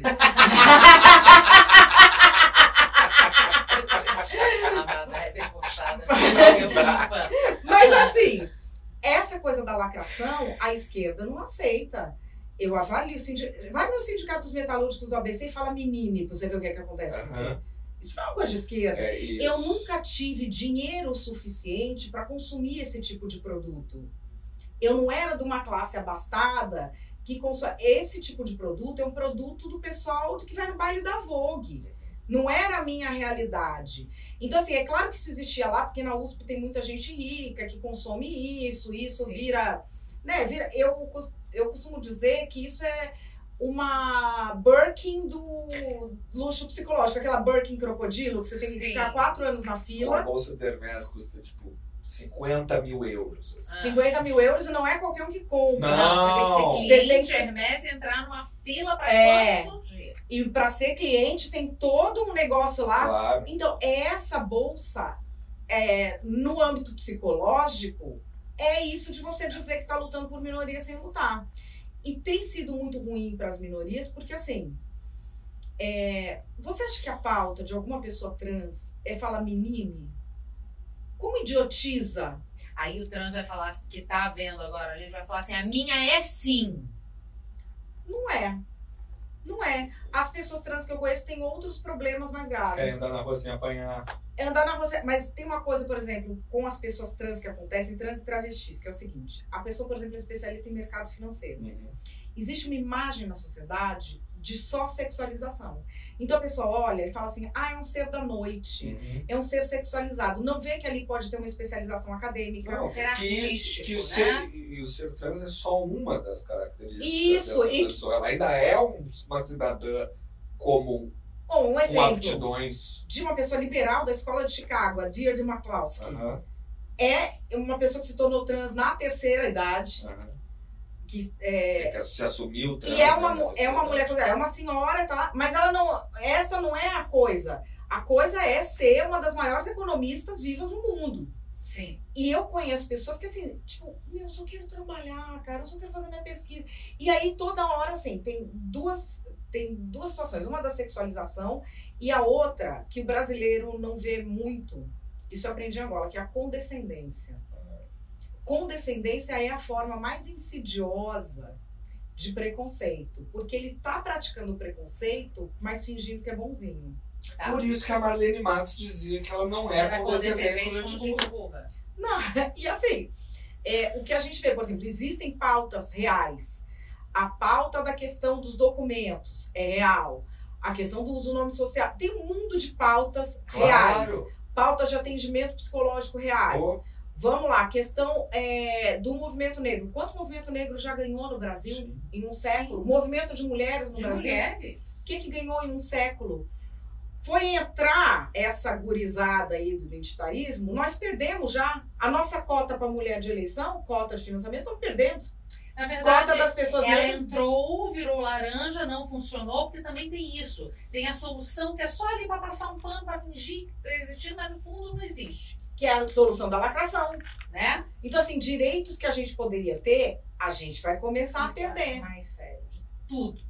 E por quê? Porque as pessoas que estão na linha de frente das TVs, das redes sociais falando sobre isso, elas não estão se importando com a realidade, elas não são ativistas. Ela é uma influencer, a influencer do Criado Mundo, por exemplo. Sim. Tá. É uma pessoa que inventou que a palavra Criado Mundo era Sim. racista. Isso saiu na imprensa. A partir do momento que isso saiu na imprensa, no dia seguinte ela não era mais influencer, ela era ativista. Uhum. Aí ela foi contratada pela Etna, virou especialista em inclusão. Tem o Crise. programa na GNT. Aí ela não estudou o suficiente. Ou ela deveria ter estudado mais naquele momento. Só que aí, beleza, vamos supor que ela teve o interesse de estudar a partir dali e de se especializar naquilo. E que toda pessoa tem recuperação. O estrago feito lá atrás, como é que fica? Eu entendo que toda pessoa tem recuperação e que a redenção existe em todos os casos.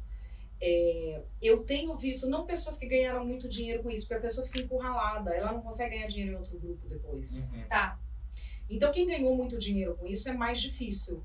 Mas eu vejo muita gente baixando o tom, parando de apontar o dedo pro outro, parando de andar com o chicote na mão, não parando de acreditar nas mesmas coisas, entende? Uhum. Porque a maioria dessas pessoas que entram nesses movimentos, ela realmente acredita naquilo, ela realmente quer mais justiça.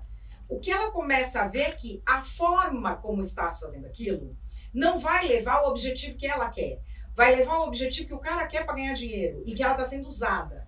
Então ela continua defendendo as mesmas coisas, mas vai procurar quem defenda mudanças reais. O que a gente defende, no fim das contas, é só o direito de se expressar, de falar e de combater o absurdo de querer calar em prol de uma coisa que, no fim das contas, não funciona para nada. Funciona para gente que já tem poder ter mais poder e impedir mudanças sociais. E né? o silenciamento prévio, né, que eu acho que é o mais grave. É você ser punido por um crime que você tá cometeu. Até mesmo existem né, crimes de opinião. No Sim. Brasil existem crimes de opinião. Então, mesmo esses crimes, por mais controversos que eles possam ser, é, é, é, você só pode responder por um crime depois que você comete esse crime. E o que a- a- tentam fazer com as pessoas ultimamente, muito, é, é que eu frequento mais o Twitter. É uma coisa muito insana de, de, de você tentar fazer. Eu vejo muita gente ah, ah, no seu perfil mesmo, respondendo assuntos. Por exemplo, você postou lá o negócio do Enem. Aí vai lá o Maria Bunch of Numbers, escreve, é, ela pensa isso do Enem, mas porque vocês não sabem o que ela pensa sobre ah, a guerra contra do Hamas. E você nem se manifestou ainda sobre esse assunto. Mas as pessoas, elas já te conhecem, entendeu? Ou mas o que eu acho que elas É fantasiam. loucura. Não, exatamente. Elas acham que Outro elas dia apareceu um cara lá, eu tava falando alguma coisa de alguém que foi injustiçado, foi difamado, aí a pessoa falou assim pra mim: É, agora que isso tá na crista da onda, você vem tirar sua casquinha. Queria ver se você ia abrir a boca quando fizeram isso com o Ibsen Pinheiro. Ah. Bom, eu tenho um podcast inteiro que eu fiz sobre o processo de injustiça contra o Ibsen Pinheiro. Eu tenho trocentos textos. Aí você vai lá e põe o link. Não, eu catei o link e falei, seu mentiroso. Ó aqui o podcast. Eu falei, além de mentiroso, é Zé Preguiça. Ó aqui um podcast inteiro falando. Ibsen Pinheiro era o presidente da Câmara dos Deputados na época do impeachment do Collor. E armaram pro cara. Muito, horrores, muito, horrores. Tipo, transformaram a vida do cara num verdadeiro inferno. Ele era cotado para a presidência da República, Sim. acabaram com a carreira política, é, devassaram a família, foi um negócio horroroso. Só que a pessoa me acusa. Primeiro que eu não sou obrigada a defender. Começa aí. É. Depois que eu tinha defendido, que era só ele dar um Google, eu ainda testei. Pus o meu nome e Ibsen Pinheiro, aparecia. Pronto. Era o primeiro. E sabe o que, que eu acho? Aí eu fui lá chamar, falei pro cara, além de mentiroso, é preguiçoso. Como você é grossa! É, eu Eu só fiz- só gostei. fiz uma observação. Mentiroso pilantra do caramba, querendo aparecer às minhas custas. Porque o que é? A pessoa quer parecer esperta sem ser. Uhum. E aí ele fala assim: não, mas eu posso falar o que eu quiser, você não defende liberdade de expressão. Eu falei, eu tô impedindo de você é isso. de ser imbecil? Isso. Eu só tô rindo. É isso. É isso. Você pode ser imbecil, o direito de ser idiota, ele E é inalienável. de Eu rir. posso. E eu tenho o direito de ir e de dizer a verdade, que você é um mentiroso, é um preguiçoso, porque você teve preguiça de dar um Google e por isso, por ter preguiça de dar um Google, veio aqui inventar uma história.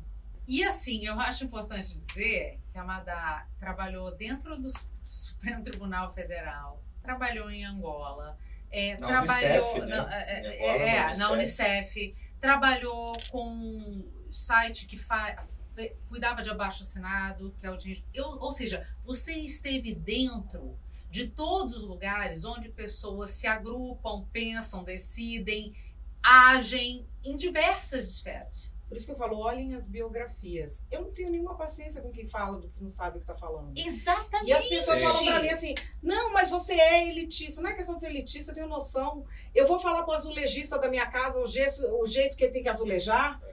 Eu vou falar lá pro meu, pro meu encanador: não, o senhor tá pondo esse cano errado. O jeito é assim, vai explodir minha casa, é água toda. lá. Exatamente. Eu tenho noção do que eu sei e do que eu não sei. Isso então, assim, é ouro. É, por exemplo, eu fui diretora para América Latina da Change.org, que é a primeira Sim. empresa a fazer abaixo assinados. Por isso que eu fui atrás dos Sleeping Giants, porque a plataforma que eles usam, eu odeio gente preguiçosa. Eles estão usando agora em 2023 a mesmo tipo de plataforma que a gente usava em 2012. Tá, ó, 10 anos. Mudou pouco Dez- a tecnologia. Enfim, é, por exemplo, eu fiz parte do time que erradicou a polio em Angola. Eu trabalhei na presidência do Supremo Tribunal Federal. Eu, fui- eu trabalhei na Comissão de Direitos Humanos da Assembleia Legislativa de São Paulo. Trabalhei em empresa privada. Tenho um monte de medalha militar. Medalha militar eu tenho um monte. Trabalhou na imprensa. Trabalhei na Oh. imprensa. É, hoje eu estou trabalhando na Gazeta do Povo, no Antagonista e no UOL ao mesmo tempo Sim. de todos os vieses. Então, assim, quando eu tô falando uma coisa, eu sei do que eu tô falando. Aí a- o cara vem falar uma coisa, não, porque você devia ter feito assim. Aí eu falo, deixa o endereço que amanhã eu vou no seu trabalho te dar aula de como você trabalha. Mas é isso. Porque Eu tem que acho ser E aí a Madalena é grossa. Né? Madalena é grossa. Mas eu sou grossa. Aí a pessoa fala assim, ah, ó, o cara, os caras falam pra mim, ai, você tá sendo grossa comigo. Eu falei, eu não sou do tempo que eu me chorava. Você me desculpa, você é frágil. Eu não, não- tem problema, consigo. gente. Você quer chorar, tudo bem, mas chora com propósito. Não, mas chora com longe, homem, chora longe Não, a, de é mim. porque a Madá tem esse problema, gente. Ai, ela tem. gente. Ela não gosta. Até Nem assim, de homem ela de fralda, nem de homem que chora. Não, homem, homem que chora. Eu acho que o mundo começou a degringolar quando inventaram o homem que chora. Jura? Ah, eu acho. O homem já é folgado. Aí Entendi. ele começou a Ele poder já é Ele já é frágil, né? Não, ele é folgado. Homem é folgado. respeito. Homem podendo ficar na zona de conforto, vem aquele negócio, saia da sua zona de conforto. Você não tira um homem da zona de conforto.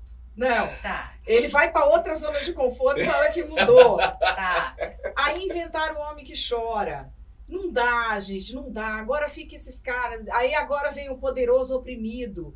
Sim. Não, porque estão tentando cancelar o Poderoso presidente da oprimido. República. A gente não tem como cancelar um presidente da República, amor. Ele é presidente da Ele República. é presidente da República. Ai, Milhões não. de votos. Não, e tem a caneta na mão, tem o poder de mando, sabe? A pessoa falando cada coisa. E tem a esperteza, e tem a experiência, e tem. Se tá lá, tá lá por algum motivo. Não, e outro dia, gente, que eu, eu fui, fa- fui falar uma coisa que é verdade, que assim, eu não, não consigo ter respeito como adulto por quem se sente ofendido com piada. Não consigo. Essa era a minha próxima pergunta, Madá. Você fez uma defesa super ostensiva do Léo Lins nas suas redes. Você foi o primeiro convidado do seu podcast, Foi. inclusive. É, existem limites para o humor, na sua concepção? O limite para o humor é o limite entre o discurso objetivo e subjetivo. Tá. O discurso de humor é um discurso subjetivo. O discurso que tem limite é o discurso objetivo. Então, nós vamos pegar o que? É Alice no País das Maravilhas por pedofilia? A presença de Anitta por pedofilia? Se aquilo é um espetáculo artístico, é um espetáculo artístico. Eu não consigo entender alguém que se ofende com um espetáculo artístico, qualquer que seja ele. Tá. Porque tem o pessoal que se ofende com o Léo Lins e tem o pessoal que quer tirar o especial de Natal do Porta dos Fundos do ar. sim, sim, sim. Então, assim, a piada, eu posso não gostar. Mas aquilo é um discurso subjetivo, não é um discurso objetivo orientado pra mim. Não tem aquela figurinha clássica daquela encenação em que estão pessoas alinhadas, nuas, umas atrás das outras, umas com os dedos nos furicos das outras? Zé Celso, eu tenho- acho. Zé Celso, eu tenho o direito de não gostar daquilo e achar aquilo desagradável. Até de falar mal, falar Falar porcaria, não sei o que, que- ok. tá, tá. Mas só que eu não posso impedir eles de fazerem aquele É, espetáculo. eles têm o direito de estarem ali botando o dedo no, no tico um do outro. Mas a gente tem essa herança de ditadura que tá aqui na esquina, né? Não. a pessoa fala que ela é muito libertária, mas é cabecinha de ditador. Bra- Ainda mais no Brasil. Quem é da minha idade? O povo da lacração da minha idade. Eu acho que é, eu acho que é maconha. Mas eu acho que é. Porque ele entra nesse negócio pra poder ter os amigos lacrador que levam maconha pra ele. Que ele é mais velho. contatos. Não quer ter os contatos. Mas, enfim, a pessoa da minha idade, que é lacradora, foi criada na ditadura militar. Nossas professoras chamavam a, o, o golpe de 64 de a gloriosa. Aham. Sim, é a revolução. É, era a gloriosa, Aham, que a minha professora de educação moral e cívica chamava. Mas, é- então, assim, nós fomos criados assim. Esse povo que vem com isso, ah, porque tem que calar, porque isso não é humor, porque não sei o quê. Qual o limite do humor? Eu pergunto, qual é o limite do pornô? Mais uma vez. Vai lá ver qual é o limite do pornô, sabe? É, Não tem, né? E, por exemplo, eu fui. Opa, se você entrar no X Não tem. você vai ver que não tem. Não, né? é, por exemplo, eu fui ao show do Léo Lins, Belo Horizonte, sete sessões cheias, uma atrás da outra. Eu nunca vi um show com tanta gente deficiente. Tá. No que eu tava, tinha na plateia uma comitiva de anão de 20 anões. Aí eu fui lá e falei assim, Léo, você é muito picareta. Eu falei, "Ah, não. Falei, você trouxe esses caras de propósito. Aí ele, meu, não Como trouxe. continua? Aí eu entro no camarim, isso aconteceu. Meu filho tava comigo, eu tenho foto disso. Eu entro no camarim, tinha um cara com um negócio, um negócio dando pro Léo Lins assinar, me deu um celular assim, falou, moça, filma, por favor. Aí eu comecei a filmar, comecei a. O que, que o Léo Lins tá assinando? Era o pé do cara. O cara tirou Ele o tirou pé o pé. e tinha uma caneta permanente porque ele queria que o Léo Lins assinasse o pé dele. Quando o Léo Lins começou a fritada, foi lá um dos anões se jogou em cima do palco que queria ser zoado pelo Léo Lins. E aí, essas piadas específicas, é, assim, o teatro ri o tempo todo, porque Aham. o- a medida do humor. Assim, é claro que você tem camadas, tem a história do Dave Chappelle que parou um show porque ele ouviu a risada Sim. errada, mas aquela risada não era. As pessoas cadeirantes, por exemplo, estavam se divertindo com o discurso de cadeirante. Tá. Mas que pra mim não tinha tanta graça. Eu falar até com alguém falei, gente, mas por que, que eu não acho graça e o cara que é cadeirante acha? Aí ele falou assim, porque na sua cabeça, na sua vivência, ser cadeirante é um universo infinito de dor. Uhum.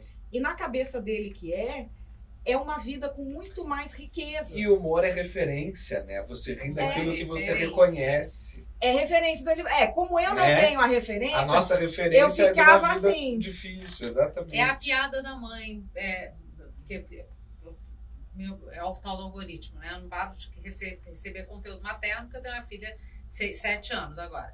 Então é aquela coisa, o, a piada do mãe, mãe, mãe, mãe. Ai, gente, Olha o que, que eu sei fazer. Um pulo.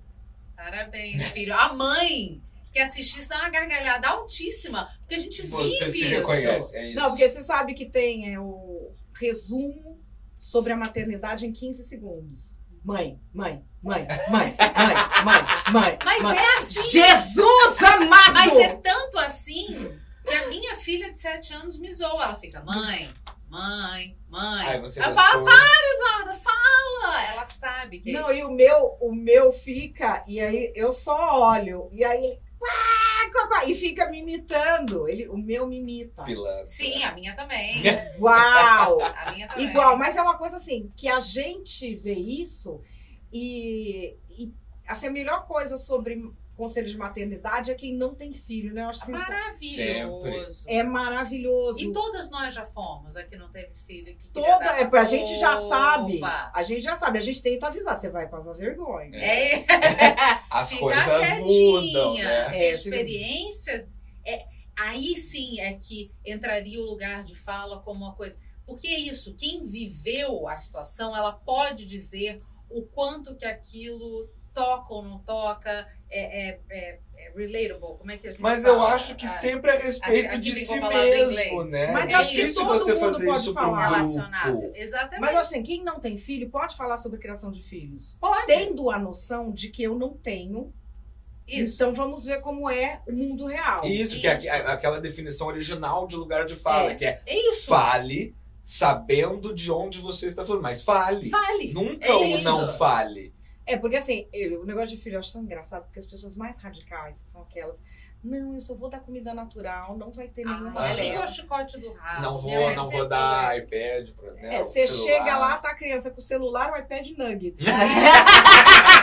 É isso. A realidade se impõe. É isso. É. É A isso. realidade. A realidade E acaba quem se idealiza, de- mas eu- eu acho também também uma coisa que a gente vê nas redes sociais, quem idealiza muito as coisas, executa muito pouco. Sim, Com certeza. sim. Porque quem tá executando não tem tempo pra ficar idealizando. Não, vai melhorando. Isso. Não, eu quero melhorar, eu queria que fosse assim, mas tá executando. Ele não tem aquele tempo assim, não vou esperar eu, ser perfeito pra Mas fazer algo. E eu acho que quando aqui- você tem a necessidade de uma melhoria, você também não, não, não gasta energia com coisas que são secundárias. Sim.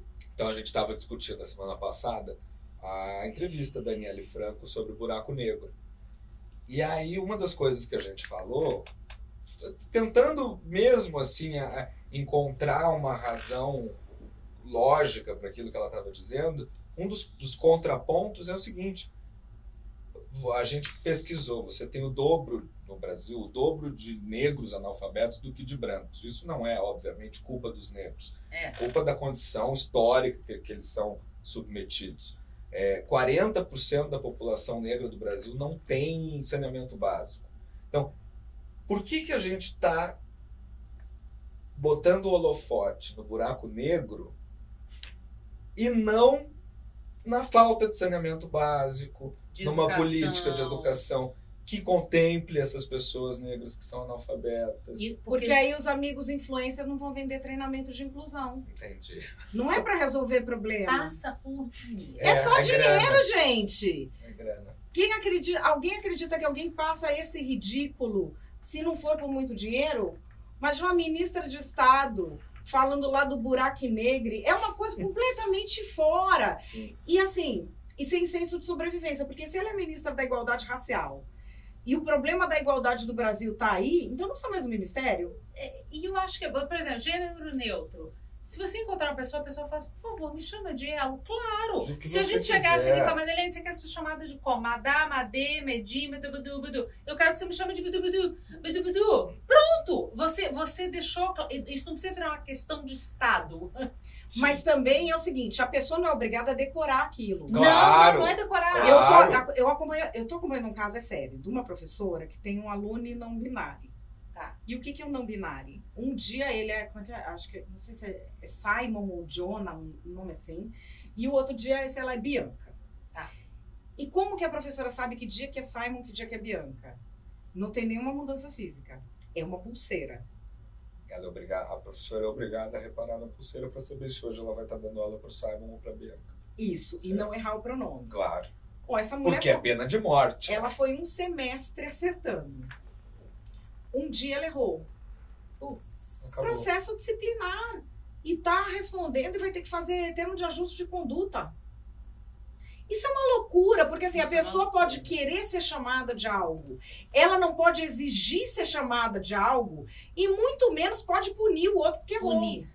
Por exemplo, gênero neutro eu acho muito. Gênero neutro é uma coisa que eu me divirto muito, porque gênero neutro é uma coisa tão de desocupado que a França. Proibido, isso que eu ia dizer agora. Sarkozy, o Sarkozy, olha. Não, mas eu já, isso já tem no Não livro. sei de onde veio, sabe? Não, Sarkozy. É, Isso já tem no livro de, que é de 2021. O Macron barrou. Então, mas é porque em 2021 a França tem um órgão que cuida da língua, uhum. que é a Académie Française.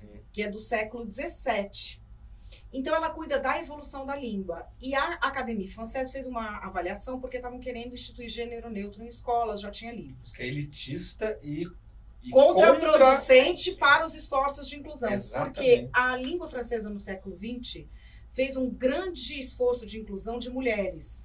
Porque no cargo público, você não, não tem o nome para mulher. Aham. Aqui no Brasil, como a gente vive de superficialidade e gambiarra, você deu canetada à presidenta. Sim. Agora eu uso presidente para todos os demais. Tá. Eu uso mesmo. Eu falo presidente até em entrevista eu falo.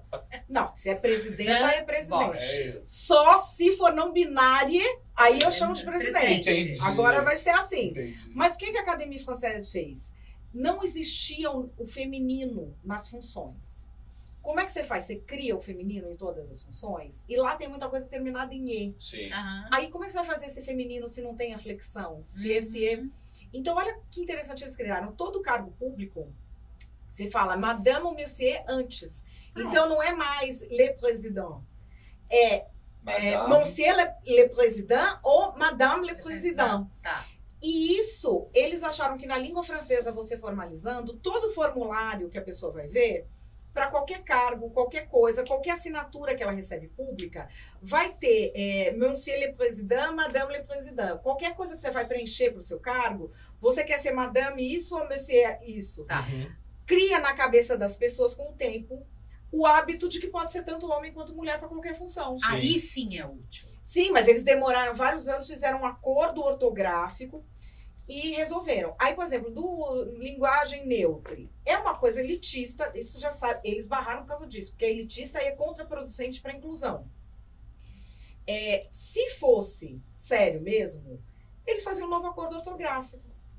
Por que, que não faz? Porque não sabe lavar um copo. É isso. Você não Vai espera. Ela, é, é, Ela tá séria, séria, séria. Não sabe lavar o copo, uma cueca. Não, meu sonho. Você sabe qual era o meu sonho? Aliás, pessoal do linguagem neutra. Né, que a pessoa fala assim, então eu não posso falar em linguagem neutra. Pode, linguagem neutra, língua do P, o que você quiser. Você não vai me obrigar. Você, É É isso. é, agir feito Na adolescente. Vai fala. lá, fala o que você quiser. Só não vai me encher a paciência. Mas assim, eu tenho um sonho que é pegar o pessoal da linguagem neutra. Eu quero fazer um tour deles explicando isso. Angola, Moçambique, Cabo Verde, São Tomé e Príncipe. Eu quero muito, mas eu quero muito. Eu tive Muito. um, eu tive um colega cego na faculdade que ele, ele usava os equipamentos tecnológicos com um leitor, né? Então o, telefone dele ia dizendo para ele e tal. E a linguagem que naquela época, quando eu fiz a faculdade, o, o- era mais o arroba e o x, né? É, Então é elix. elix, ao invés do e você botava o x. Isso deixava o meu colega num grau de perturbação porque o software não reconhece a palavra Exatamente. elix. Né? Então, qualquer frase que o, que o negócio ia ler para ele era elx. É uma coisa horrorosa, parecia que estava falando em aramaico.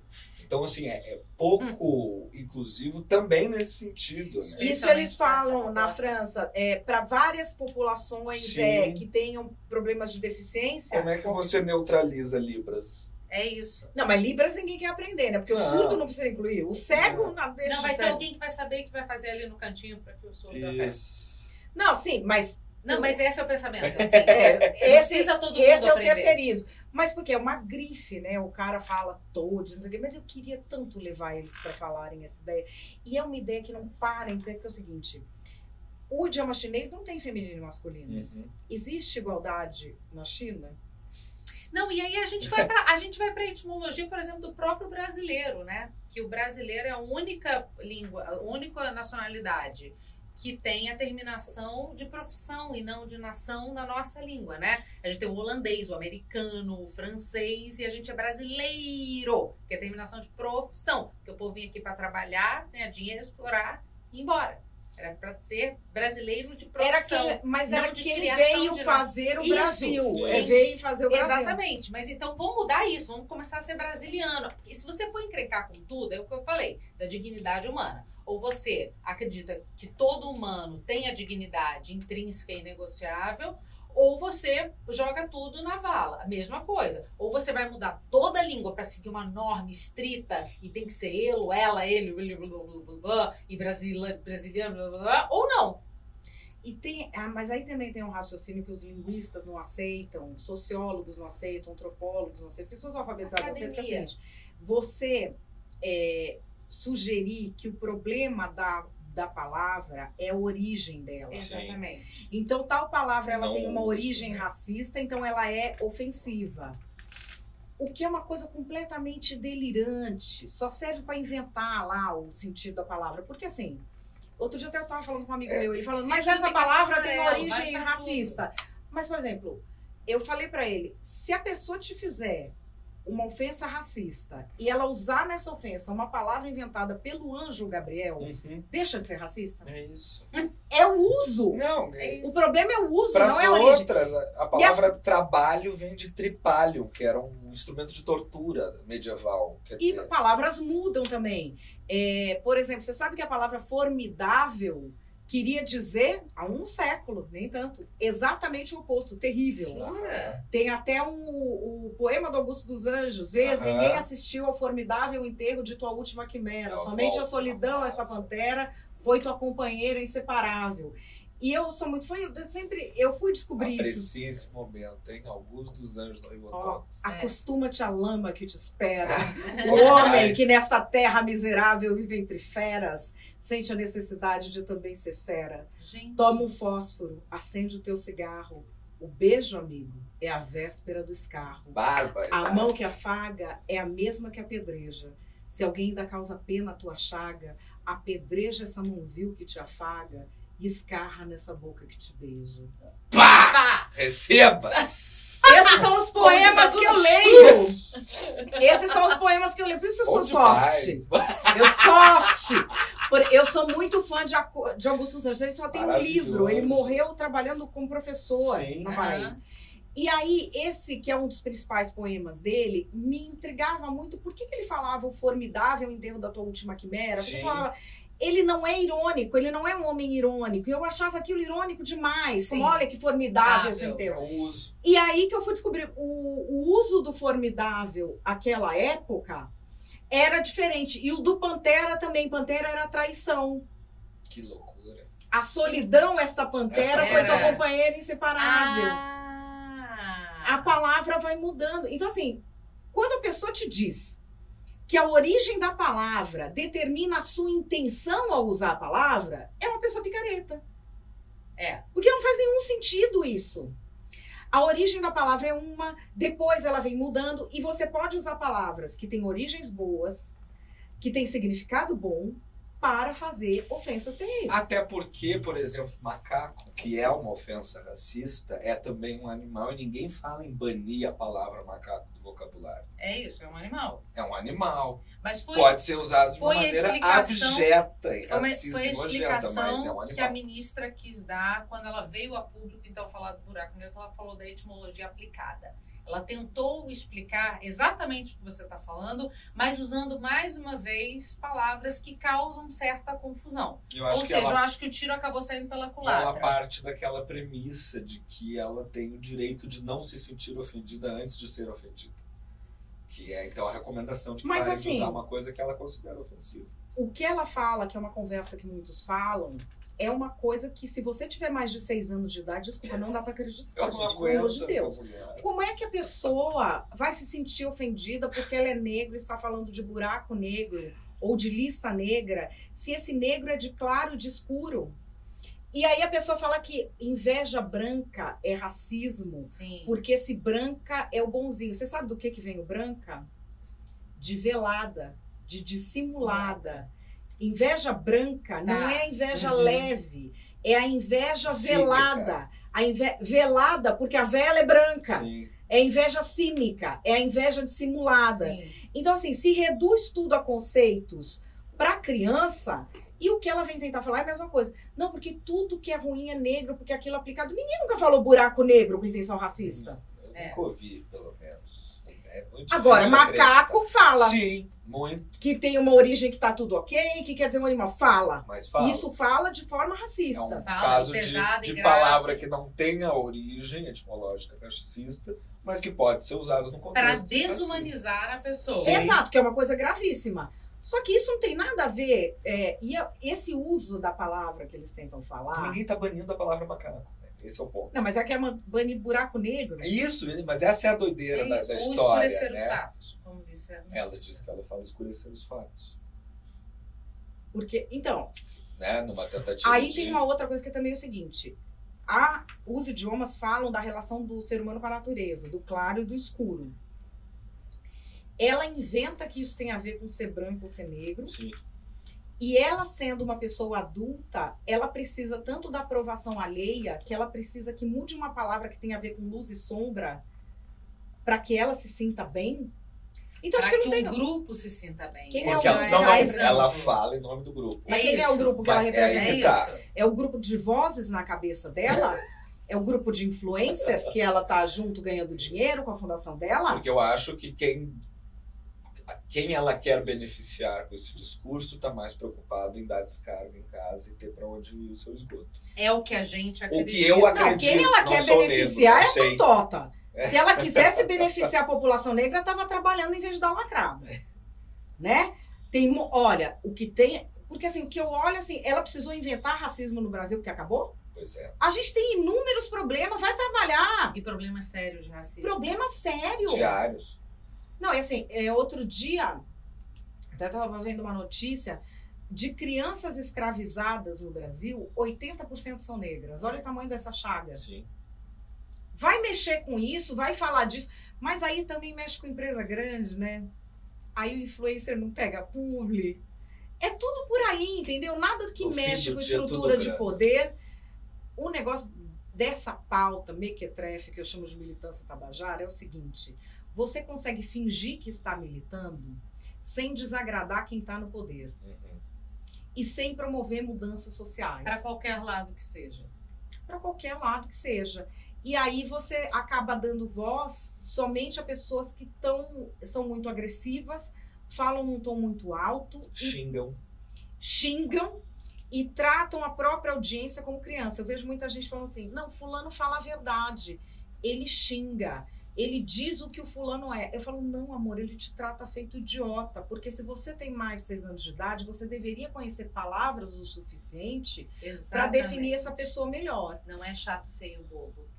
É, ele está usando esse vocabulário com você porque ele te acha idiota e você está e confirmando. funciona. É, E funciona, né? porque a pessoa vê aquilo como coragem. Ela não tem repertório suficiente para saber que aquilo é imprecisão, que aquilo é tentativa de espetacularizar, Tudo de passa por terapia, por educação, Terapia de novo. terapia mais um pouquinho estudar e ler. Não, ler, uma coisa que eu. Ó, ler, por exemplo, uma coisa que eu falo de ler, que a pessoa fala, ah, é porque é difícil, porque não sei o quê, pá, pá, pá. Por que, que não começa com livro de contos? Uhum. Gente, coisinha curta. É, tem livros de contos do Machado de Assis maravilhosos. Mas aí você já tá indo Gab- muito longe. Não, mas Machado de Assis é fácil de ler, porque ele é jornalista. Gabriel Garcia Marques. Gabriel Garcia também, Marques tem contos carreira. também. As crônicas A jornalísticas. incrível dele e triste história de Cândida Erendira É. e sua avó desalmada. Esse é maravilhoso. É bom demais, bom demais. Esse é bom demais, é um livro de contos, um melhor que o outro. Mas assim, é, cresça o seu vocabulário, cresça a sua imaginação. Eu sei que agora tem uma conversa assim, não, mas que, quer que tal pessoa seja limpinha. Você não gosta do fulano porque xinga. Não gosto mesmo. Você quer que na sua casa chegue alguém abrindo sua geladeira, pisando no sofá, xingando sua mulher? Exatamente. Não quer, ninguém gosta de quem se comporta mal.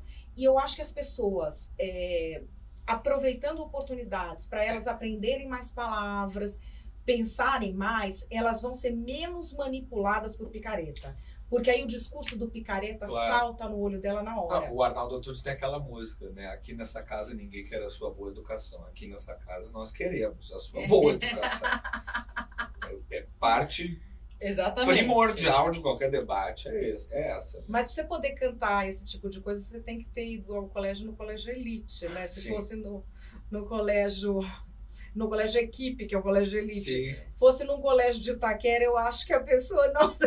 Não canta! Não, Não e, é- e- cantaria. E, e é isso. E a boa educação falsa também, por vezes, né? Oh. A que ele se refere ali é, na música. Cínica. A boa educação. Não, é, é que ele não tá falando de boa educação isso. na música. Isso. Ele tá isso. falando, na música, ele está falando de cinismo. Isso. Isso, E o cinismo, ele é tido nessas camadas. É uma coisa muito mais da elite paulistana. Tra- Ela não xinga. Nossa, como você tá linda. Nossa, que querido. que coisa horrível. É. É. Não, e chega, não gostou de uma coisa em você, fala, nossa, que maravilhoso seu cabelo. E olha. Aham. É uma coisa muito daí, né? Sim. É uma coisa muito daí. Mas dá para encerrar então, tem uma pergunta filosófica para fazer. Já Antes da pergunta escreveu. filosófica, eu só quero falar uma coisa. André Frois, André Freud. doutor André Frois, meu advogado. Eu vim em mais um Alô, André Freud! Alô, André Freud! Se a gente precisar também. É, André, nome de Jesus ajuda nós! é solta nós, André Frois. Advogado da Maria. meu advogado. Você uma pessoa que trabalha é o meu advogado. Se tem alguém. Se tem alguém que trabalha neste mundo, é o meu Por advogado. quê? Não tem medo de falar. É isso, fala. Não, não tem os disclaimers, né? Não tem os disclaimers. É, mas também não sou xingando as Sim, pessoas. não, eu sempre falo não. coisas articuladas, É né? isso, Não. um nível, bom nível, né, Bom de nível. educação. É, você escreveu o livro Cancelando o Cancelamento. Existe cancelamento justo? Não, Nenhum. não. Nenhum. Existe vingança que você tenta se convencer de que é um cancelamento justo. Isso eu tô falando pra você porque eu vivi um dilema pessoal nesse sentido, que é o seguinte. É, houve um momento que a Gazeta do Povo, que é um dos lugares onde eu trabalho, foi cancelada pelo Sleeping Giants. Uhum. E ao contrário do que esses essa nova face do grupo que foi apresentada à imprensa sem nenhuma comprovação documental diz, é, não tem nenhuma. Inclusive, o que eles falam de como surgiu o grupo, eu tenho um texto, 20, 20 perguntas a fazer. Eles nem falavam inglês e eles já tinham uma petição internacional cobrando fundo de pensões do Canadá. Eles sabiam que isso existia? Tinha meses isso? Era uma petição. O Fundo de Pensões do Canadá é um dos maiores fundos de pensões do Sim. mundo, investe em várias companhias privadas. Eles queriam que eles retirassem o investimento de uma companhia privada específica. Ai, meu Deus do céu. Como é que eles Então, assim, eu acho que o repórter que fez deveria ter perguntado, mas não tá mais na moda. Câmara de eco. Enfim, eles estavam. Eles falam que eles desmonetizam o discurso de ódio. No caso, tinha sido um, um colunista da Gazeta do Povo falou uma pataquada no canal dele pessoal. Tá. Eles saíram atrás da Gazeta do Povo e de outros lugares onde o cara trabalhava pedindo para o cara ser demitido. Um lugar que demitiu é um lugar do qual eu pedi demissão por assédio. Uhum. E quem me contratou foi a Gazeta do Povo. Aí, esse pessoal teve a disfarçatez e a canalice de ideia de vir pra cima de mim. Eles me marcaram. Mas porque você trabalha lá? É. Como você se sente Trabalhando, trabalhando com um lugar. cara que vitimiza vítima, que como é que é? Que culpabiliza vítimas de assédio. Aí eu já desci o água, eu falei, vocês têm um mínimo de vergonha na cara, vocês estão elogiando um lugar de onde eu saí por assédio. Foi. Quando for assédio real, vocês voltam aqui. Foi o caso do Narlock, né? Não, Não? foi o caso do Rodrigo Constantino. Ah, tá. Sim. Sendo que o Rodrigo. Constantino Ele tava falou lá na bobagem. farofa. Falou uma bobagem. Ele tava na farofa dos caras que fizeram a campanha pelo meu cancelamento, É. que era a escola sem partido, no ano anterior. No ano anterior, ele tava junto. não Ah, me Por defendeu, isso o dilema. era amigo do cara. Eles todos se juntaram, todo mundo que estava defendendo ele naquele momento estava no grupo que estava fazendo uma campanha de desassinatura até a minha demissão. Sim. Uhum. E aí é que é o dilema, porque eu podia simplesmente ter me vingado. Teve uma carta de 400 jornalistas da Gazeta do Povo pela demissão. Sim. Eu falei na reunião de equipe contra. Porque eu falei, isso é falta de senso de sobrevivência de vocês. Porque uma hora essa água vai bater na sua bunda. E exagero do prazer que você sente com vingança. Isso é muito Por- louco. Porque a vingança, Muito ela tem louco. muito prazer na antecipação. Sim. Depois da realização não é tudo aquilo. Então, por uma coisa que não é tudo aquilo, você tá botando o seu na reta. Porque hoje pede o dele, amanhã pede o seu, Exatamente. amanhã Porque é com o do outro. muita virulência, né? É, Mas é- é um desejo muito forte de que a pessoa perca tudo. E eu me posicionei na época, e assim, esse era o mesmo apoio. Eu não tô falando que ele fez a campanha, mas o cara do Não, Escola Sem Partido um- fez. E eu soube de gente distribuindo em grupo de WhatsApp, não sei o que, que era o mesmo pessoal que tava apoiando o cara. E aí falava assim, eu, eu adoro que eles falavam assim, quem está ao seu lado na trincheira? É, importa, Importa mais, mais que que a a própria guerra. Que mostra o quanto esse povo é inútil, porque quem falou isso é o Hemingway. É, O Hemingway brigou em alguma guerra? Não. Ele Uma brigou pessoa- nos bares de Paris por Brigou- mais Com certeza. mais É. absinto. O Churchill, que venceu o Esse nazismo. sim brigou com uma galera. se aliou com Stalin. Sim. Então, uma pessoa que entenda minimamente de guerra jamais falaria uma pataquada dessa.